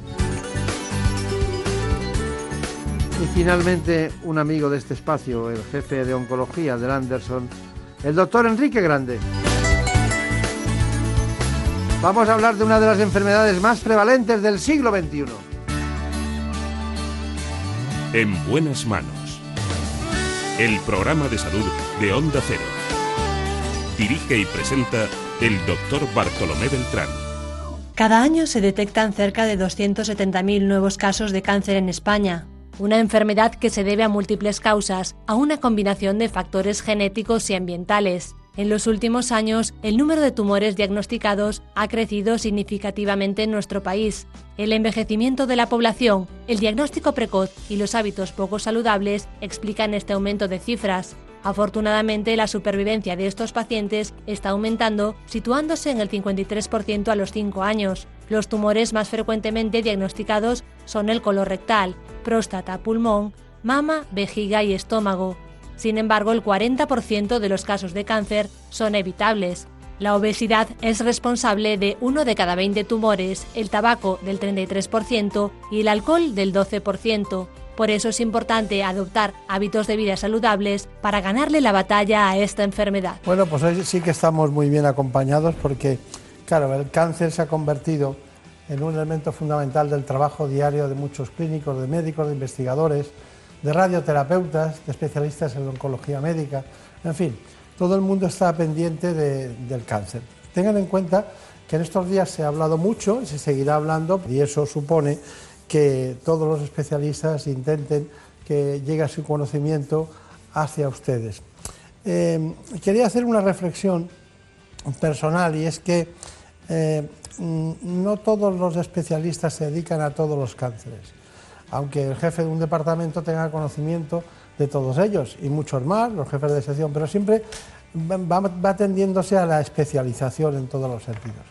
Hoy tenemos eh, la oportunidad de estar con el doctor Carlos Kahn, que es un conocido de esta casa, del programa, una parte del Comité de Expertos de Constantes y Vitales, es el jefe del servicio, concretamente de Oncología Médica del Hospital General de Valencia, ustedes lo conocen, y además presidente de los programas o director de los programas científicos de la Fundación ECO, que tanta profusión ha dado a esta especialidad. También está con nosotros la, doctora Pilar López Criado, que trabaja en el Anderson, en el Hospital Anderson, que es un hospital muy de referencia a nivel mundial. Y bueno, y ahora ella se encuentra aquí en Madrid trabajando, intentando llevar toda su disciplina y sus conocimientos a los pacientes para sacarlos adelante. Gracias por venir. Eh, teníamos invitado a otro especialista, el doctor Mariano Provencio, y ella ha estado dispuesta enseguida porque de vez en cuando los especialistas tienen gripe y se ponen, se ponen enfermos y pasa eso. Sí, nos pasa estas cosas. Ha quedado, ha quedado más prácticamente hemos quedado paritarios casi. ¿eh? Ahora mismo somos paritarios aquí.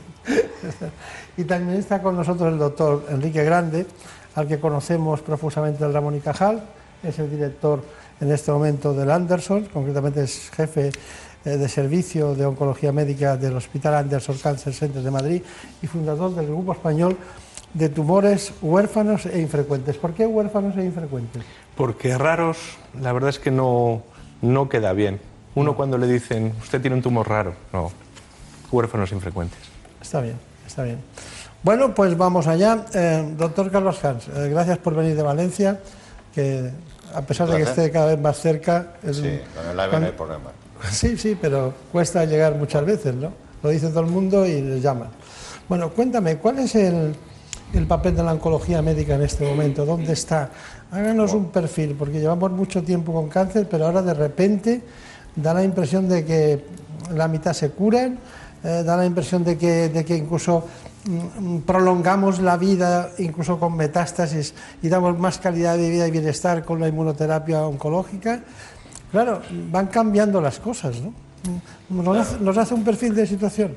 Yo he tenido la, la suerte de vivir muchos años de la oncología y Allá en los años 70 o incluso los 80 eh, estábamos empezando con la oncología y teníamos el modelo de las leucemias y creíamos que esto de la quimioterapia iba a poder con todos los tumores. De hecho, nos lo queríamos, yo me lo quería profundamente, ¿no? Y empezamos a hacer muchos tratamientos con intensificaciones de estos, de estos fármacos, combinaciones, buscando. La verdad es que no conseguíamos avanzar y eh, en el año 75, ningún, en el, perdón, en el año 2000, ninguna de las, de las enfermedades que no se curaban en el año 75 se podían curar, de manera que nos habíamos estancado, no había habido ningún, ningún progreso con la quimioterapia y entramos en una nueva fase, afortunadamente, con el desarrollo de las técnicas de diagnóstico molecular y su proleitarización y empezamos a conocer que habían cosas importantes que estábamos eh, olvidando, que eran las alteraciones moleculares. En estos momentos, pues, estamos en una eclosión, en una ebullición de datos. Cada seis meses, la verdad es que hay que estudiar porque aparecen nuevas dianas, nuevos fármacos. Realmente estamos en un momento muy espectacular de la oncología y, como usted muy bien dice, enfermos que no se curaban empiezan a curarse, enfermos que no conseguíamos supervivencias prolongadas se están viviendo, enfermos que tenían sufrimientos están controlándose los síntomas. La verdad es que es un momento muy espectacular de la oncología. Y, en España, según datos que dado la Sociedad Española de Oncología Médica, las cifras del cáncer en España, en este momento es de 270.000 personas serán diagnosticadas con cáncer precisamente eh, este año en España. Es, es mucho, ¿no? Bueno, es una barbaridad, porque sobre todo, sobre todo viendo las cifras de crecimiento, parece que en 3, 4, 4 años hay un crecimiento de un 10-12%, y en mujeres incluso superior. Hombre, yo creo que estas cifras hay que tomarlas con cierta cautela. Eh, yo creo que son eh, ciertas, pero con alguna incertidumbre, porque no tenemos un registro nacional. Y entonces tenemos registros regionales o incluso de ciudades, y entonces tenemos que asumir haciendo. Bueno, pues un ejercicio de buena voluntad, pero sí que es cierto que las cifras de mortalidad también son verdaderas y están aumentando porque está aumentando, estamos curando a más gente, pero sigue aumentando la mortalidad porque, sí, porque está aumentando mucho la incidencia. Cada vez hay más casos de cáncer. Está bien. Bueno, de todas maneras, aumentan los casos, el titular aumentan los casos de cáncer un 12% en los últimos cuatro años, más del doble en mujeres. Y se ponía acento, Pilar eh, López Criado, se ponía acento mucho en el tema del cáncer de pulmón en mujeres. Sí, parece que es una enfermedad diferente en mujeres desde hace ya tiempo. Además, eh, la SEOM tiene un grupo especial de trabajo en cáncer de pulmón en mujeres. Es diferente, es diferente también, y cada vez hay más datos, del papel, por ejemplo, de la terapia inmune en mujeres. O sea, hay diferencias en relación probablemente al sexo entendido como un ambiente hormonal diferente y, y esa implicación, que ya en cáncer de mama se había trabajado mucho, en cáncer de pulmón cada vez más clara. Sí. ¿Hay alguna influencia eh, de tipo hormonal o alguna influencia de tipo el tabaco o de la incorporación al mundo del trabajo? ¿Hay algo, algún matiz especial? Hombre, indudablemente la incidencia, el aumento de incidencia de cáncer de pulmón en mujeres claramente tiene relación con el aumento del tabaquismo en esta población, donde además las campañas de prevención no han funcionado tan bien como, como en varones. Uh, suelo decir a mis pacientes y además que las mujeres tenemos un problema y es que al dejar de fumar engordamos y esto, aunque parezca un absurdo, está limitando, no sé si será esto u otras cuestiones, pero no han funcionado igual las campañas de prevención ahí. Y luego el ambiente hormonal es diferente, no cabe duda. Los estrógenos respecto a la testosterona son situaciones completamente diferentes. Claro, claro, claro. Tengo datos eh, que, que, indican en el de pulmón que, que, querían destacar la importancia del tratamiento del cáncer de pulmón metastásico. ¿no? Sí. Eso por una parte. Y por otra, eh, la utilización de la medicina de precisión y en este caso de los biomarcadores. ¿Es cierto todo eso? Absolutamente sí. Como decía el doctor Camps hace unos, un momento, el, desarrollo inicial o hace unos años de lo que fue la terapia, el, reconocimiento de las dianas, de, los, de la molecular de la patología, que no todos los cánceres de pulmón son iguales, eso ha cambiado radicalmente el cáncer de pulmón en los últimos 10 años, ya quizá más bien 15. El cáncer de pulmón, ¿cuál es el papel de la cirugía? Porque yo he visto casos que la cirugía bien hecha, cuando, cuando es muy accesible y es muy prematuro, muy pequeño el tumor, es que es una maravilla. el paciente no se lo cree. Pero ustedes necesitan otras cosas muchas veces, ¿no? Bueno, el problema del cáncer de pulmón, eh, la verdad es que los avances que ha habido en cirugía han sido extraordinarios. Eh, antes una cirugía torácica, eh, bueno, era un pequeño drama y a saber con el paciente cuánto tiempo le costaba recuperarse ahora. Ves enfermos que han sufrido una lobectomía, o sea, la extirpación de una zona del pulmón, y a los dos o tres días están ya casi en su casa. Es decir, ha habido muchos avances. El problema del cáncer de pulmón es que solo se puede operar el 20-25% de los pacientes, ¿eh? porque el 75-80% de los pacientes se diagnostican ya en estadios o avanzados por los ganglios o con metástasis. Claro, en esos, en esos casos ya no hay esa opción de la, de la cirugía. Y claro, escuchando el informe que es tan importante sobre porque esto debería de repetirse machaconamente en todos los medios de comunicación, lo importante que son los hábitos saludables. Y en el caso concreto del tabaco, ¿verdad?, que es el responsable del 85% de los cánceres de pulmón. Pero en general, hablando del, del en general, eh, mm, esto modifica realmente eh, el 30%. los hábitos dietéticos pueden mejorar la incidencia en un 30%, aunque nos queda un 60-70% que son cánceres que van a aparecer por vivir por hacernos viejos. Y ahí importa mucho la investigación, que no sé si es el, tema que, que podríamos No, ahora hablar o no. está- está en su pero casa. estoy en mi casa, ya lo sabía. Muchas gracias. Pero el tema de la investigación es muy importante para analizar los mecanismos moleculares. Pero claro, mm, volviendo a los hábitos, lo del tabaco es increíble, ¿verdad?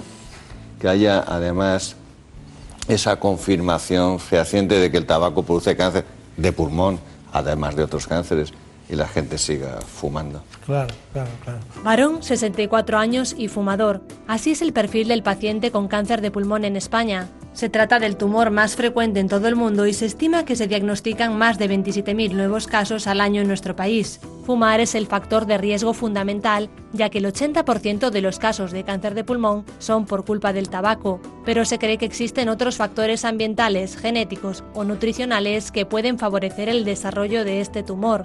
Aunque afecta más a hombres, uno de cada cuatro casos se da en mujeres, una cifra que se eleva cuando la patología está en estadios avanzados. Sin embargo, los datos también corroboran el aumento de la supervivencia global en los últimos años gracias al desarrollo de nuevos fármacos inmunológicos, biomarcadores y las terapias personalizadas.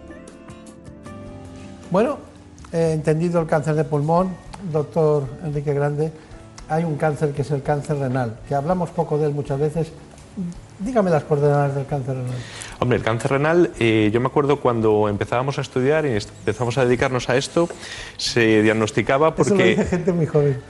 eh, había, había sangre en la orina, había una masa que, que podías palpar, eh, había un dolor y ahora, ¿sabe cómo se diagnostica normalmente?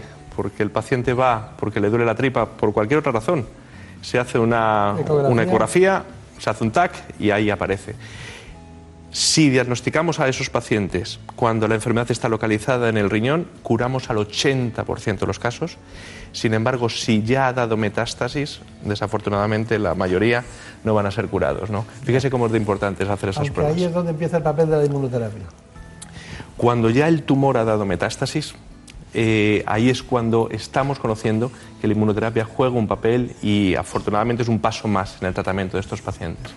Parece ser que la Agencia Europea del Medicamento ha empezado a trabajar y a ir a, quiere aprobar eh, en el ámbito de la inmunoterapia eh, productos que puedan darse antes de, las metástasis, ¿no? Eso es, eh, se están haciendo ensayos clínicos en los cuales pacientes operados, pero con una serie de características que le dan mucho riesgo para que vuelva a salir el tumor, dar inmunoterapia a modo de vacuna, a modo de prevención para que vuelva a salir, pero está todavía en investigación. Bueno, yo eh, lo siento mucho, pero tenemos que dar una información sobre el cáncer de mama porque es un cáncer muy relevante. En España se detectan cada año unos 270.000 nuevos casos de cáncer, de los cuales más de 32.000 son de mama. Es el tumor maligno más frecuente entre las mujeres de todo el mundo y es que según la Organización Mundial de la Salud, cada 30 segundos se diagnostica un cáncer de mama en el mundo. Aunque la edad más frecuente de diagnóstico sigue siendo a partir de los 50 años, entre un 5 y un 10% se da en menores de 40, un hecho que puede estar motivado por algunos cambios en el estilo de vida de las mujeres. Además, su incidencia está aumentando de forma considerable. La buena noticia es que gracias a la investigación, una mayor conciencia social y la disponibilidad de nuevos fármacos, 8 de cada 10 pacientes sobrevive la enfermedad 5 años después del diagnóstico. Pues es que hemos trabajado tanto el cáncer de mama, nos ha preocupado tanto esa, maléfica eh, historia personal que tiene una mujer cuando tiene cáncer de mama, porque, bueno, no solo la patología propia en sí misma, sino que también afecta a toda la familia, a, todo, y luego lo que pasa por su cabeza, ¿no? Son elementos eh, esenciales en el cáncer. Pero bueno, hay un cáncer que es muy epidérmico, ¿eh? que no quiero dejar pasar por alto, que es el melanoma. ¿Qué me dice el melanoma, doctora? Pues que probablemente es el tumor que cambió un poco la historia de los últimos 10 años de la oncología, me atrevo a decir. Es verdad que es un tumor poco, no es el tumor más, más prevalente y en términos de mortalidad tampoco lo es, pero ciertamente su incidencia y en España especialmente nuestras características por la, por, la localización geográfica, la incidencia de exposición solar, es muy importante. Ciertamente el diagnóstico precoz sigue siendo lo que ha mejorado y de hecho la mortalidad no aumenta por esto. El equi los equipos de dermatología en este país, me atrevo a decir que son excepcionales y, mantienen esa, ese hábito de diagnóstico precoz y esto está evitando mayor eh, mortalidad, eh, me entiendo, pero en los últimos cinco años con enfermedad avanzada es donde primero la inmunoterapia cambió esto. O sea, yo los enfermos de melanoma que veía hace 15, 20 años no son los que veo ahora. Tengo enfermos vivos que no estaban en el libro de oncología que yo estudié. Hay que ir a centros donde esto se trata, donde se trabaja muy coordinados con dermatología, cirugía, pero esto está funcionando. Y luego es el primer tumor donde la prevención con inmunoterapia ya, se, ya funciona se está intentando mejorar, es decir, melanomas, como decía el doctor Grande, eh, donde ya hay características de alto riesgo, porque aunque se haya intentado diagnosticar de forma precoz, pues hemos llegado tarde, están bien resecados, pero tienen ganglios. Ahí ya la inmunoterapia está evitando recaídas, hay que hacerlo con bueno, centros que sepan manejar estos fármacos, pero realmente esto hace cinco años todavía no estaba disponible. Está bien. Bueno, eh, les ofrezco un reto, les pido que con dos o tres palabras me definan cada uno lo que piensan del momento actual en España del cáncer, ¿no? Para esta celebración del Día Mundial del Cáncer. Doctor Cáncer.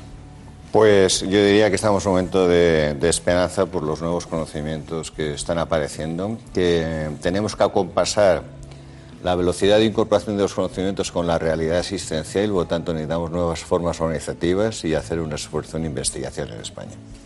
Doctora que cada vez eh, los pacientes tengan o tienen, me atrevo a decir, más conocimiento de su realidad y por tanto eh, pidan o nos pidan a los profesionales, nos exijan esa mejor atención, de tal modo que cuanto antes podamos acudir a compañeros que tengan mejores opciones y abordarlas cuanto antes. Muy bien, doctor Enrique Grande. Ha dicho una o dos palabras, acortamiento acortamiento de la distancia que nos separaba hace unos años con respecto a la oncología que se hacía en otros países. Yo creo que ya la tenemos en España y eso es muy bueno para el manejo y el tratamiento de estos pacientes. Está bien. Bueno, les he pedido a estos especialistas de hoy es que se nos ha ocurrido que era mejor continuar con ellos después en otro espacio, pero antes quiero indicarles que lo más importante para nosotros es que el manejo del paciente empoderado, bien informado, y para eso estamos aquí.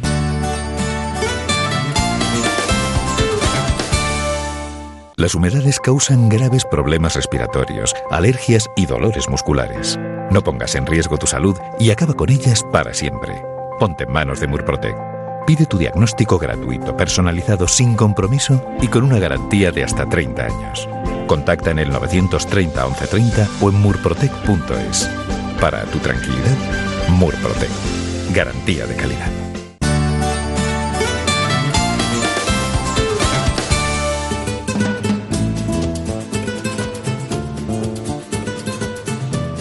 Ha llegado el momento de conocer lo que publican nuestros compañeros de La Razón en ese suplemento de A Tu Salud. Saludos desde La Razón. Esta semana en A Tu Salud nos hacemos eco de un estudio que pone de manifiesto la toxicidad de los fotoprotectores, aunque los dermatólogos insisten en que su uso es lo único que nos protege del sol. Abordamos las ventajas de las cámaras web en las UCIs pediátricas, como una herramienta para dar más tranquilidad a los padres. También contamos con un interesante estudio presentado en el Congreso de Hospitales que pone de manifiesto que una mejor gestión del paciente oncológico eleva su supervivencia.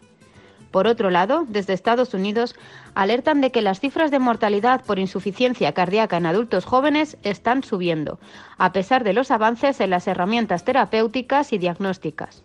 En España los datos siguen esta tendencia. En la contra entrevistamos a Juan Antonio Corbalán, que nos cuenta las claves para una vida más saludable. Estos son solo algunos de los contenidos. Encontrarán más información en las páginas del suplemento a tu salud y durante toda la semana en nuestra página web www.larazón.es barra a tu salud. Sin más, que pasen una feliz semana.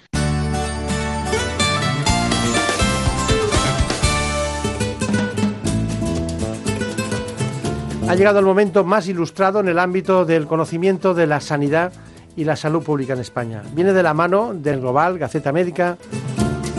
Si quieren ustedes estar bien de salud y además saber lo que pasa en el ámbito sanitario, tiene la palabra, se la damos en este instante, Santiago de Quiroga.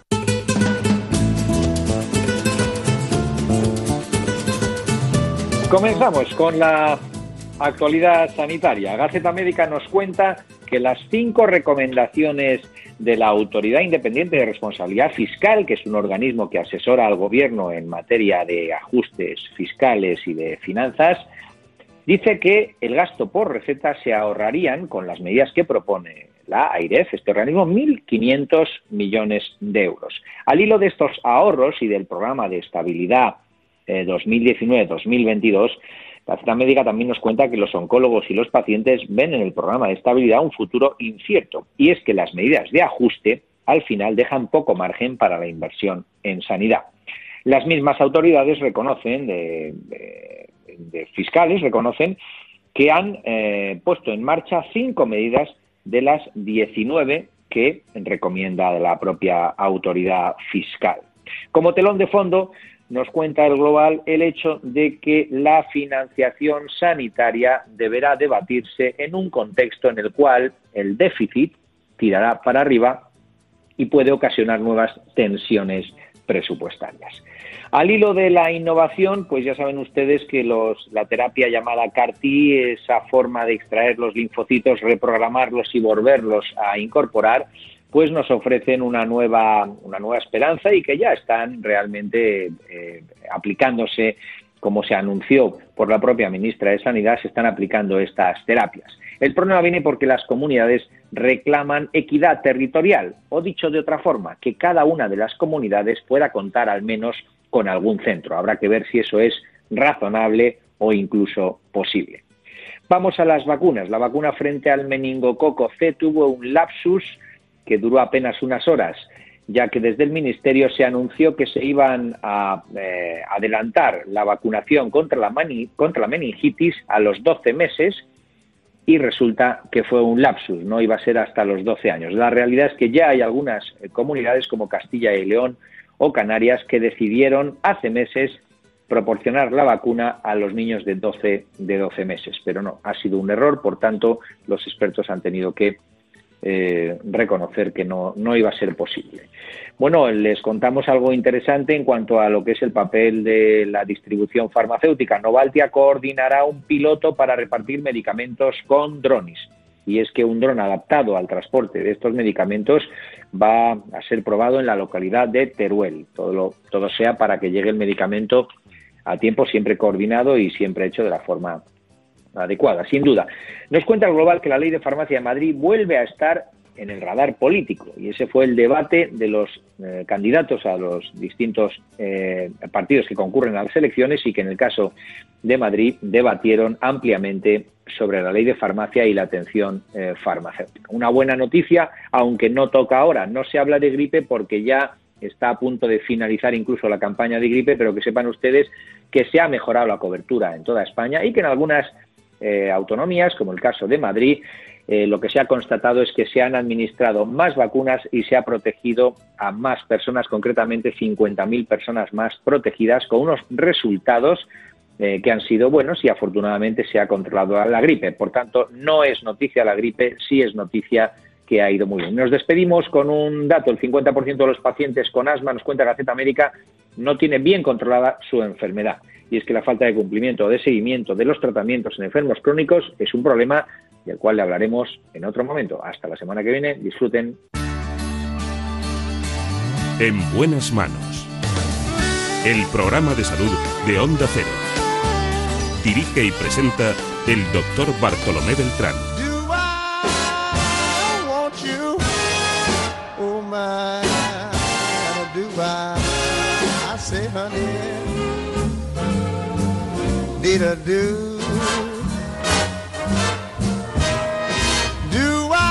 Seguimos con los mismos especialistas.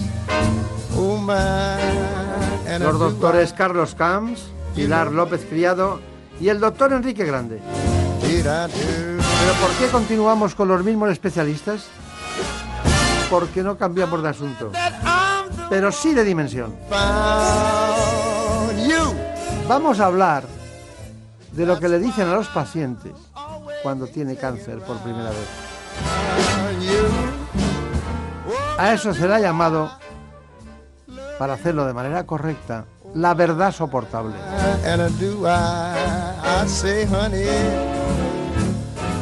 Porque hay verdades que se pueden transformar en insoportables.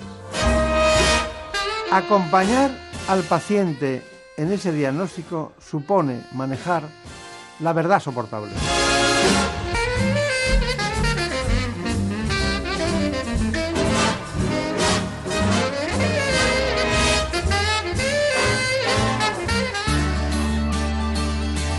En buenas manos.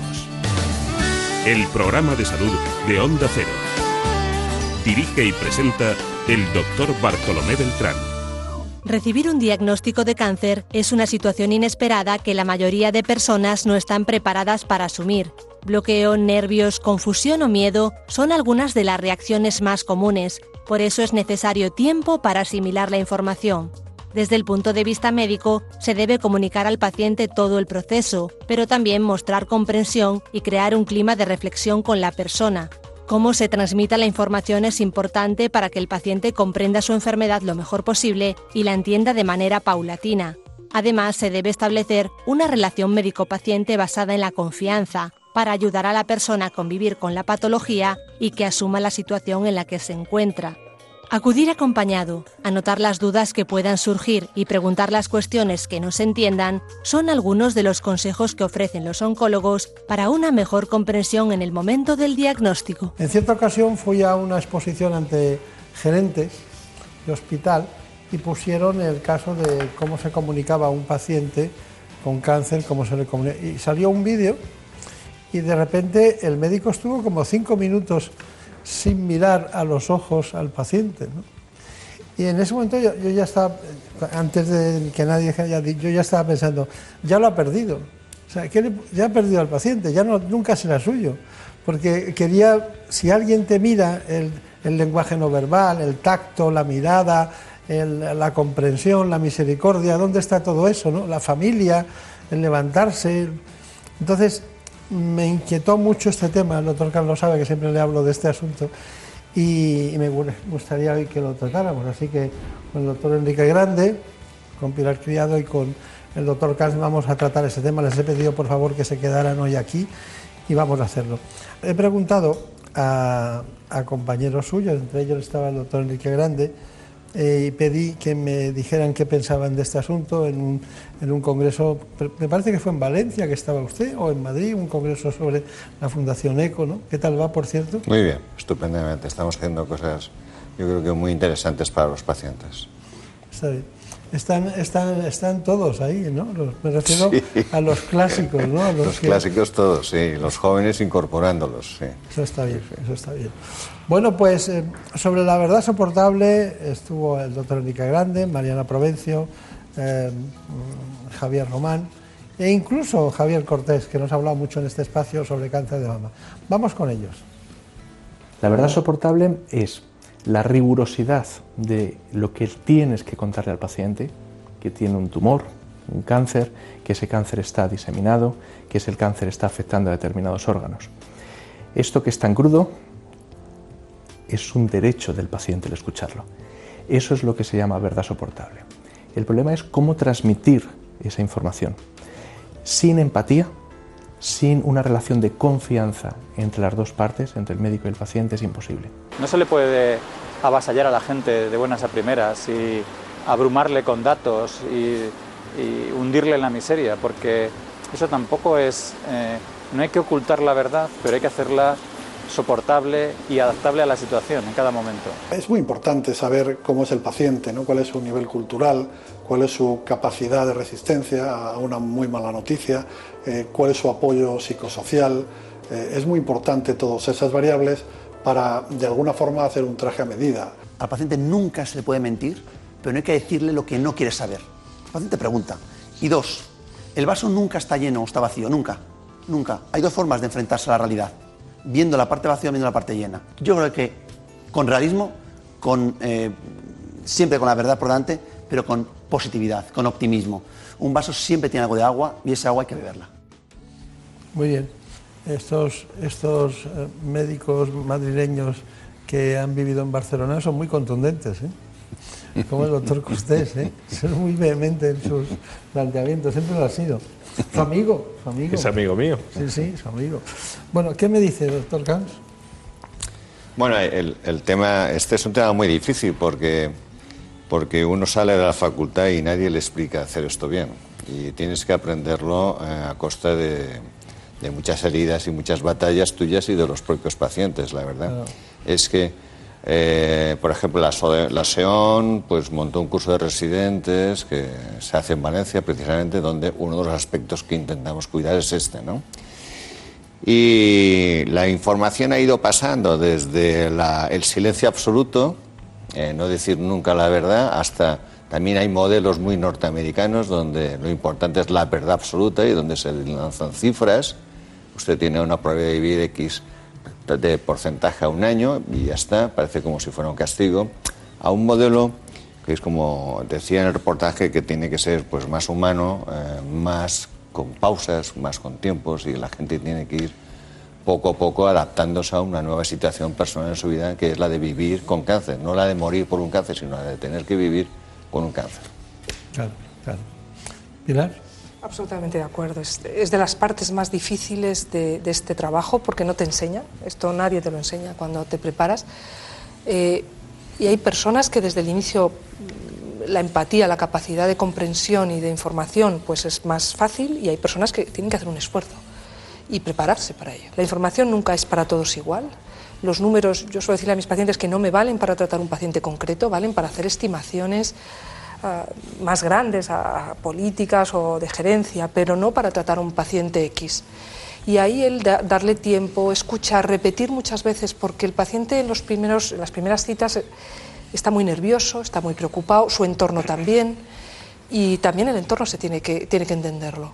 Y luego, ciertamente, yo siempre río porque creo que los, los oncólogos somos gente como muy optimista habitualmente, porque si no, no podríamos trabajar. Aguantar, es decir, o creemos en lo que hacemos y somos capaces de transmitirlo o nos tenemos que replantear. Por tanto, transmitir ese, ese, esfuerzo por, porque pueden mejorar las cosas es, es, básico. Tenemos eh, para volver a de la vejiga, ¿qué quería decir? ¿Hay algo especial de la vejiga que decir? De la vejiga, pues que a, a, la chita callando, ¿no? que se dice, es el cuarto tumor más frecuente en varones. Y, y es, pasa un poquito desapercibido y ¿sabe por qué no llama tanto la atención? Porque es muy fácil de diagnosticar. Al crecer dentro de la vejiga, en cuanto el tumor sangra una gota, ya tiñe de rojo toda la orina. Y claro, un paciente, una persona, cuando hace sangre... Eh, y a pesar de eso, ¿verdad, doctor Gans? ¿Tardan en ir a la consulta? ¿Que sí? ¿Tardan? Mm, yo creo que no. Lo que pasa es que a veces se confunden eh, esas hematurías. por otro o, No, con infecciones de orina, o en fin, hay ciertos a veces no se valora suficientemente. Bueno, aquí se trata de que estamos cercando al cáncer, ¿eh? estamos intentando contarles a todos ustedes, eh, ya tenemos alguno, ¿eh? pero con la verdad soportable de por medio, llegar a la medicina de precisión. Hemos preparado este informe. La biopsia líquida se ha convertido en un primer paso hacia la implementación de la medicina de precisión, un término que hace referencia a un tipo de tratamiento basado en las diferencias individuales de cada tumor.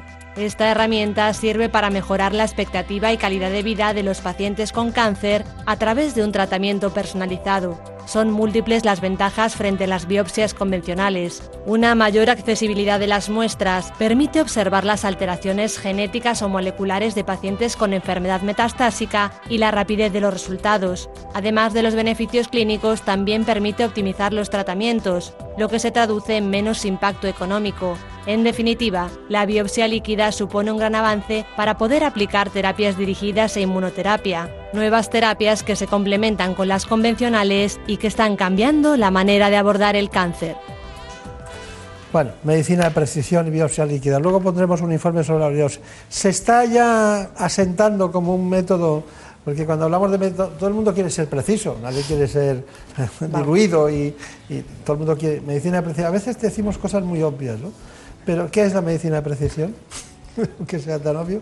¿Y por qué eh, la biopsia líquida está teniendo éxito entre, entre los pacientes?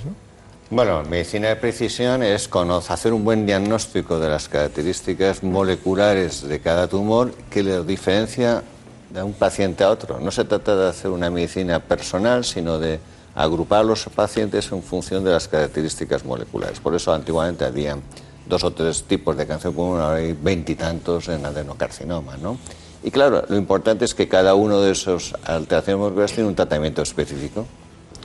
La biopsia líquida, ¿por qué es importante? Porque muchas veces, por un lado, tenemos la heterogeneidad, es decir, no todos los tumores son iguales en sus diferentes porciones, y a veces al hacer la, la punción biopsia solo coges un trozo. A lo mejor te crees que es negativo o positivo una alteración, pero solo en esa zona y en la otra Entonces la biopsia líquida te da una imagen de todo el tumor, que es lo que el DNA tumoral que sale a la circulación. Claro. Eso es lo importante. Y luego, por otro lado, te puede evitar hacer biopsias en algunos pacientes. Está bien. Sí, Doctora yo- López Criado. Yo querría añadir, o sea, la biopsia líquida en tumores como el de pulmón que trabajamos es, es clave incluso en el diagnóstico, donde a veces el acceso al, al- al tejido en sí, que sería lo perfecto, es muy complicado. Un 20 o un 25% de pacientes podemos operar, el resto tenemos que tomar muestras a veces de sitios muy poco accesibles. Con lo cual es una ayuda en el diagnóstico. Y luego un aspecto clave es, es en el seguimiento terapéutico, es qué pacientes van bien. Ya Ya. empieza a haber datos de que realmente, o sea, pacientes que están recibiendo la terapia van bien, otros no, porque no tenemos un tratamiento 100% eficaz, ojalá. El poder detectar eso a tiempo es muy útil también. Parece ser que detect- se det- detecta eh, patologías en 10 tipos diferentes de cánceres, según datos que he visto en los libros, pero no en todos, claro, Claro, evidentemente. este es el problema, sí. El problema es que no conseguimos el diagnóstico siempre, pese a veces haber una gran carga de enfermedad. Sí, porque en biopsias o en citologías, bueno, pues no tiene nada que ver, pero eh, diríamos es un, un tema menor y uno mayor, ¿no? Eh, hay falsos negativos. En el caso de la biopsia líquida existe el falso Sí. negativo. Sí, en todo nos puede- podemos tener. De hecho, muchas veces hay que repetir y no hay problema en que eh, o en el mismo laboratorio o en otro se vuelva a revisar la muestra, porque muchas veces la tecnología mejora. Hay muestras que, tenía, que trabajamos hace 10 años, hoy tenemos más información de la misma muestra. Y luego muestras recientes, cómo se cuida hoy el tumor ha cambiado. Y la biopsia líquida igual, es decir, es ideal cuando encuentras la misma diana, la puedes seguir, pero eso no siempre ocurre. Bueno, pero hay cifras de, Sí, de son muy correlación muy altas, Muy de cerca de por el or- 90%. 90, sí, En biología nunca el 100%. Nunca el 100, existe. pero es verdad. El asunto es luego la aplicabilidad en clínica diaria. Eso. Claro, tienes que Este- tener la mejor tecnología. Claro. Sí, Esta es la típica información que dada en televisión o en un medio, es decir, de hablar de falsos negativos no es bueno para los pacientes. Aunque merezcan todo el conocimiento, a ver si será un falso negativo, ¿no? Bueno, casi es más duro los falsos positivos, ¿verdad? Pero Hombre, claro. las dos opciones son... Pero falso es- positivo es horrible. Sí, sí. Yo lo es, conozco. es, es más frecuente el falso negativo, que el falso positivo. de verdad. Sí, sí, sin duda, sin duda, sin duda. Bueno, yo tengo mucho interés en que el doctor Enrique Grande nos hable de los tumores neuroendocrinos, que fue algo que él aportó a este espacio en un momento determinado él solo, y quiero que tenga la oportunidad de que nos cuente algo. Adelante. Al contrario que tumores frecuentes como los de mama o colon, existen otros de menor incidencia como los neuroendocrinos, que son menos conocidos por la población. Afectan a las glándulas o aparatos del sistema neuroendocrino, hipófisis, tiroides, glándulas adrenales y un 10% del páncreas, y a las células del sistema endocrino en general. Suelen aparecer en personas jóvenes de entre 30 y 50 años. El problema de estos tumores es que suelen dar síntomas muy variados, desde una subida o bajada de azúcar hasta una diarrea, hipertensión o una alteración cutánea, y por lo tanto el diagnóstico resulta complicado. De hecho, muchas veces se detectan precozmente por casualidad en fases tempranas, antes de que puedan dar síntomas, lo que sin duda mejora el pronóstico llegando a tasas de curación de hasta un 90%. Los tumores neuroendocrinos requieren un equipo multidisciplinar y entre el tratamiento están la cirugía y la terapia farmacológica. Bueno, doctor Enrique Grande, ¿qué le parece? Los, los tumores del sistema endocrino en general son un reto. Son un reto, ¿por qué? Porque no solamente estás luchando contra el crecimiento como tal del tumor, sino estás luchando contra la secreción de hormonas de ese tumor. Por lo tanto, es un paradigma de cómo abordar al paciente desde distintos especialistas, todos juntos, trabajando por el paciente. Hay que controlar los síntomas, hay que controlar el crecimiento del tumor, hay que saber evaluar radiológicamente la enfermedad. Tienes que tener un patólogo que te defina, que te caracterice muy bien esa enfermedad. O sea, es un paradigma de, de manejo. Desde el punto de vista del oncólogo médico es, no voy a decir que sea divertido, pero es interesante porque está luchando por acotar el tema ¿no? y buscar dónde está. ¿Dónde son, ¿Cuáles son los más frecuentes? Eh, hombre, el tiroides, es el cáncer de tiroides es el tumor endocrino más frecuente. ¿Por qué se da más en mujeres el tiroides? Eh, se desasocia, o sea, de hecho, tres, de, de cada cuatro pacientes, tres son mujeres con cáncer de tiroides. Encima suelen ser mujeres de, de edad joven y se asocia a déficit de yodo normalmente. Claro. ¿Y el siguiente? El siguiente son los tumores neuroendocrinos que están muy eh, extensamente distribuidos en el cuerpo. Los hay desde el pulmón, en todo el intestino, en el páncreas, pero prácticamente en todos los órganos tenemos células neuroendocrinas. Ha dicho intestino, ¿eh? que, que, quede claro que ahí puede haber tumores neuroendocrinos en el intestino. ¿eh? Sí, eh, es muy fácil. El movimiento intestinal, eh, esa, eh, la digestión que se, suele, Sí. que se suele llamar, pues está producida por pequeñas liberaciones de pequeñas hormonas que a lo largo del tubo digestivo van haciendo que los músculos que rodean ese tubo vayan funcionando y vayan expulsando el bolo alimenticio. Claro. Bueno, pues nos hemos quedado tranquilos con los tumores neuroendocrinos, ya, hemos, ya conocemos una parte más que no es muy frecuente, siempre estamos con pulmón, mama, renal. Bueno, yo quiero repetir, para que todos ustedes lo, lo conozcan bien, el concepto que se ha dado aquí y han matizado la doctora Pilar Criado y López Criado y además el doctor Camps, que es el caso de la biopsia líquida. Según un estudio presentado en la reunión anual de la Sociedad Americana de Oncología Clínica, ASCO, la biopsia líquida detecta indicios en 10 tipos diferentes de cáncer con una fiabilidad media superior al 50%. En la investigación llevada a cabo han participado 1.600 pacientes adultos, de los que la mitad no tenían cáncer y la otra mitad acababan de ser diagnosticados. Los mejores resultados de este test lo obtuvieron los casos de cáncer de ovario y páncreas, con una fiabilidad del 90 y el 80%. El índice de detección del cáncer de hígado y de vesícula biliar fue del 80. Sin embargo, los cánceres más difíciles de diagnosticar mediante la biopsia líquida fueron los de estómago, útero y próstata. Otros tipos de tumores que también lograron ser detectados mediante la biopsia líquida fueron linfomas, mielomas, cáncer de mama triple negativo, pulmón, cerebro y esófago. Es evidente que la biopsia líquida ha llegado para quedarse y va a permitir el seguimiento del paciente y un tratamiento más personalizado. Bueno, últimos avances en el concepto de la- del diagnóstico. Pasamos al, tratamiento. Eh, se habla mucho, hay una lucha, también se nota una lucha. Es que a mí no me gusta hablar de lucha comercial en el ámbito de la salud porque mm, es una lucha legítima, pero realmente hay unos que se posicionan antes que otros, ¿no? Luego hay algunos como el metrotexate que desde que yo tengo uso de razón se usa, ¿no? Es una cosa brutal, ¿no? ¿Siguen usándolo ustedes? Claro. Pues el primer quimioterápico que se utilizó, leucemias agudas linfoblásticas, allá en los años 40, y se sigue utilizando. Sí. ¿Usted lo utiliza? todavía? Algún paciente con cáncer de próstata lo, se lo sigue llevando. ¿eh? Es curioso porque, bueno, es un, es un tema apasionante, ¿no? Estamos terminando ahora unas altas dosis de metotrexate que no son tan comunes en tumor sólido. En, en- en leucemia se sigue usando, pero en sarcomas, en osteosarcomas, sigue siendo un fármaco muy útil. ¿Qué opinan ustedes de la inmunoterapia oncológica en este momento? Así en, en general, porque eh, da la impresión, por lo que leo, que cada día sale algo. Pues hablaré en relación sobre todo del cáncer de pulmón, le dejaré el, el melanoma a mi compañera.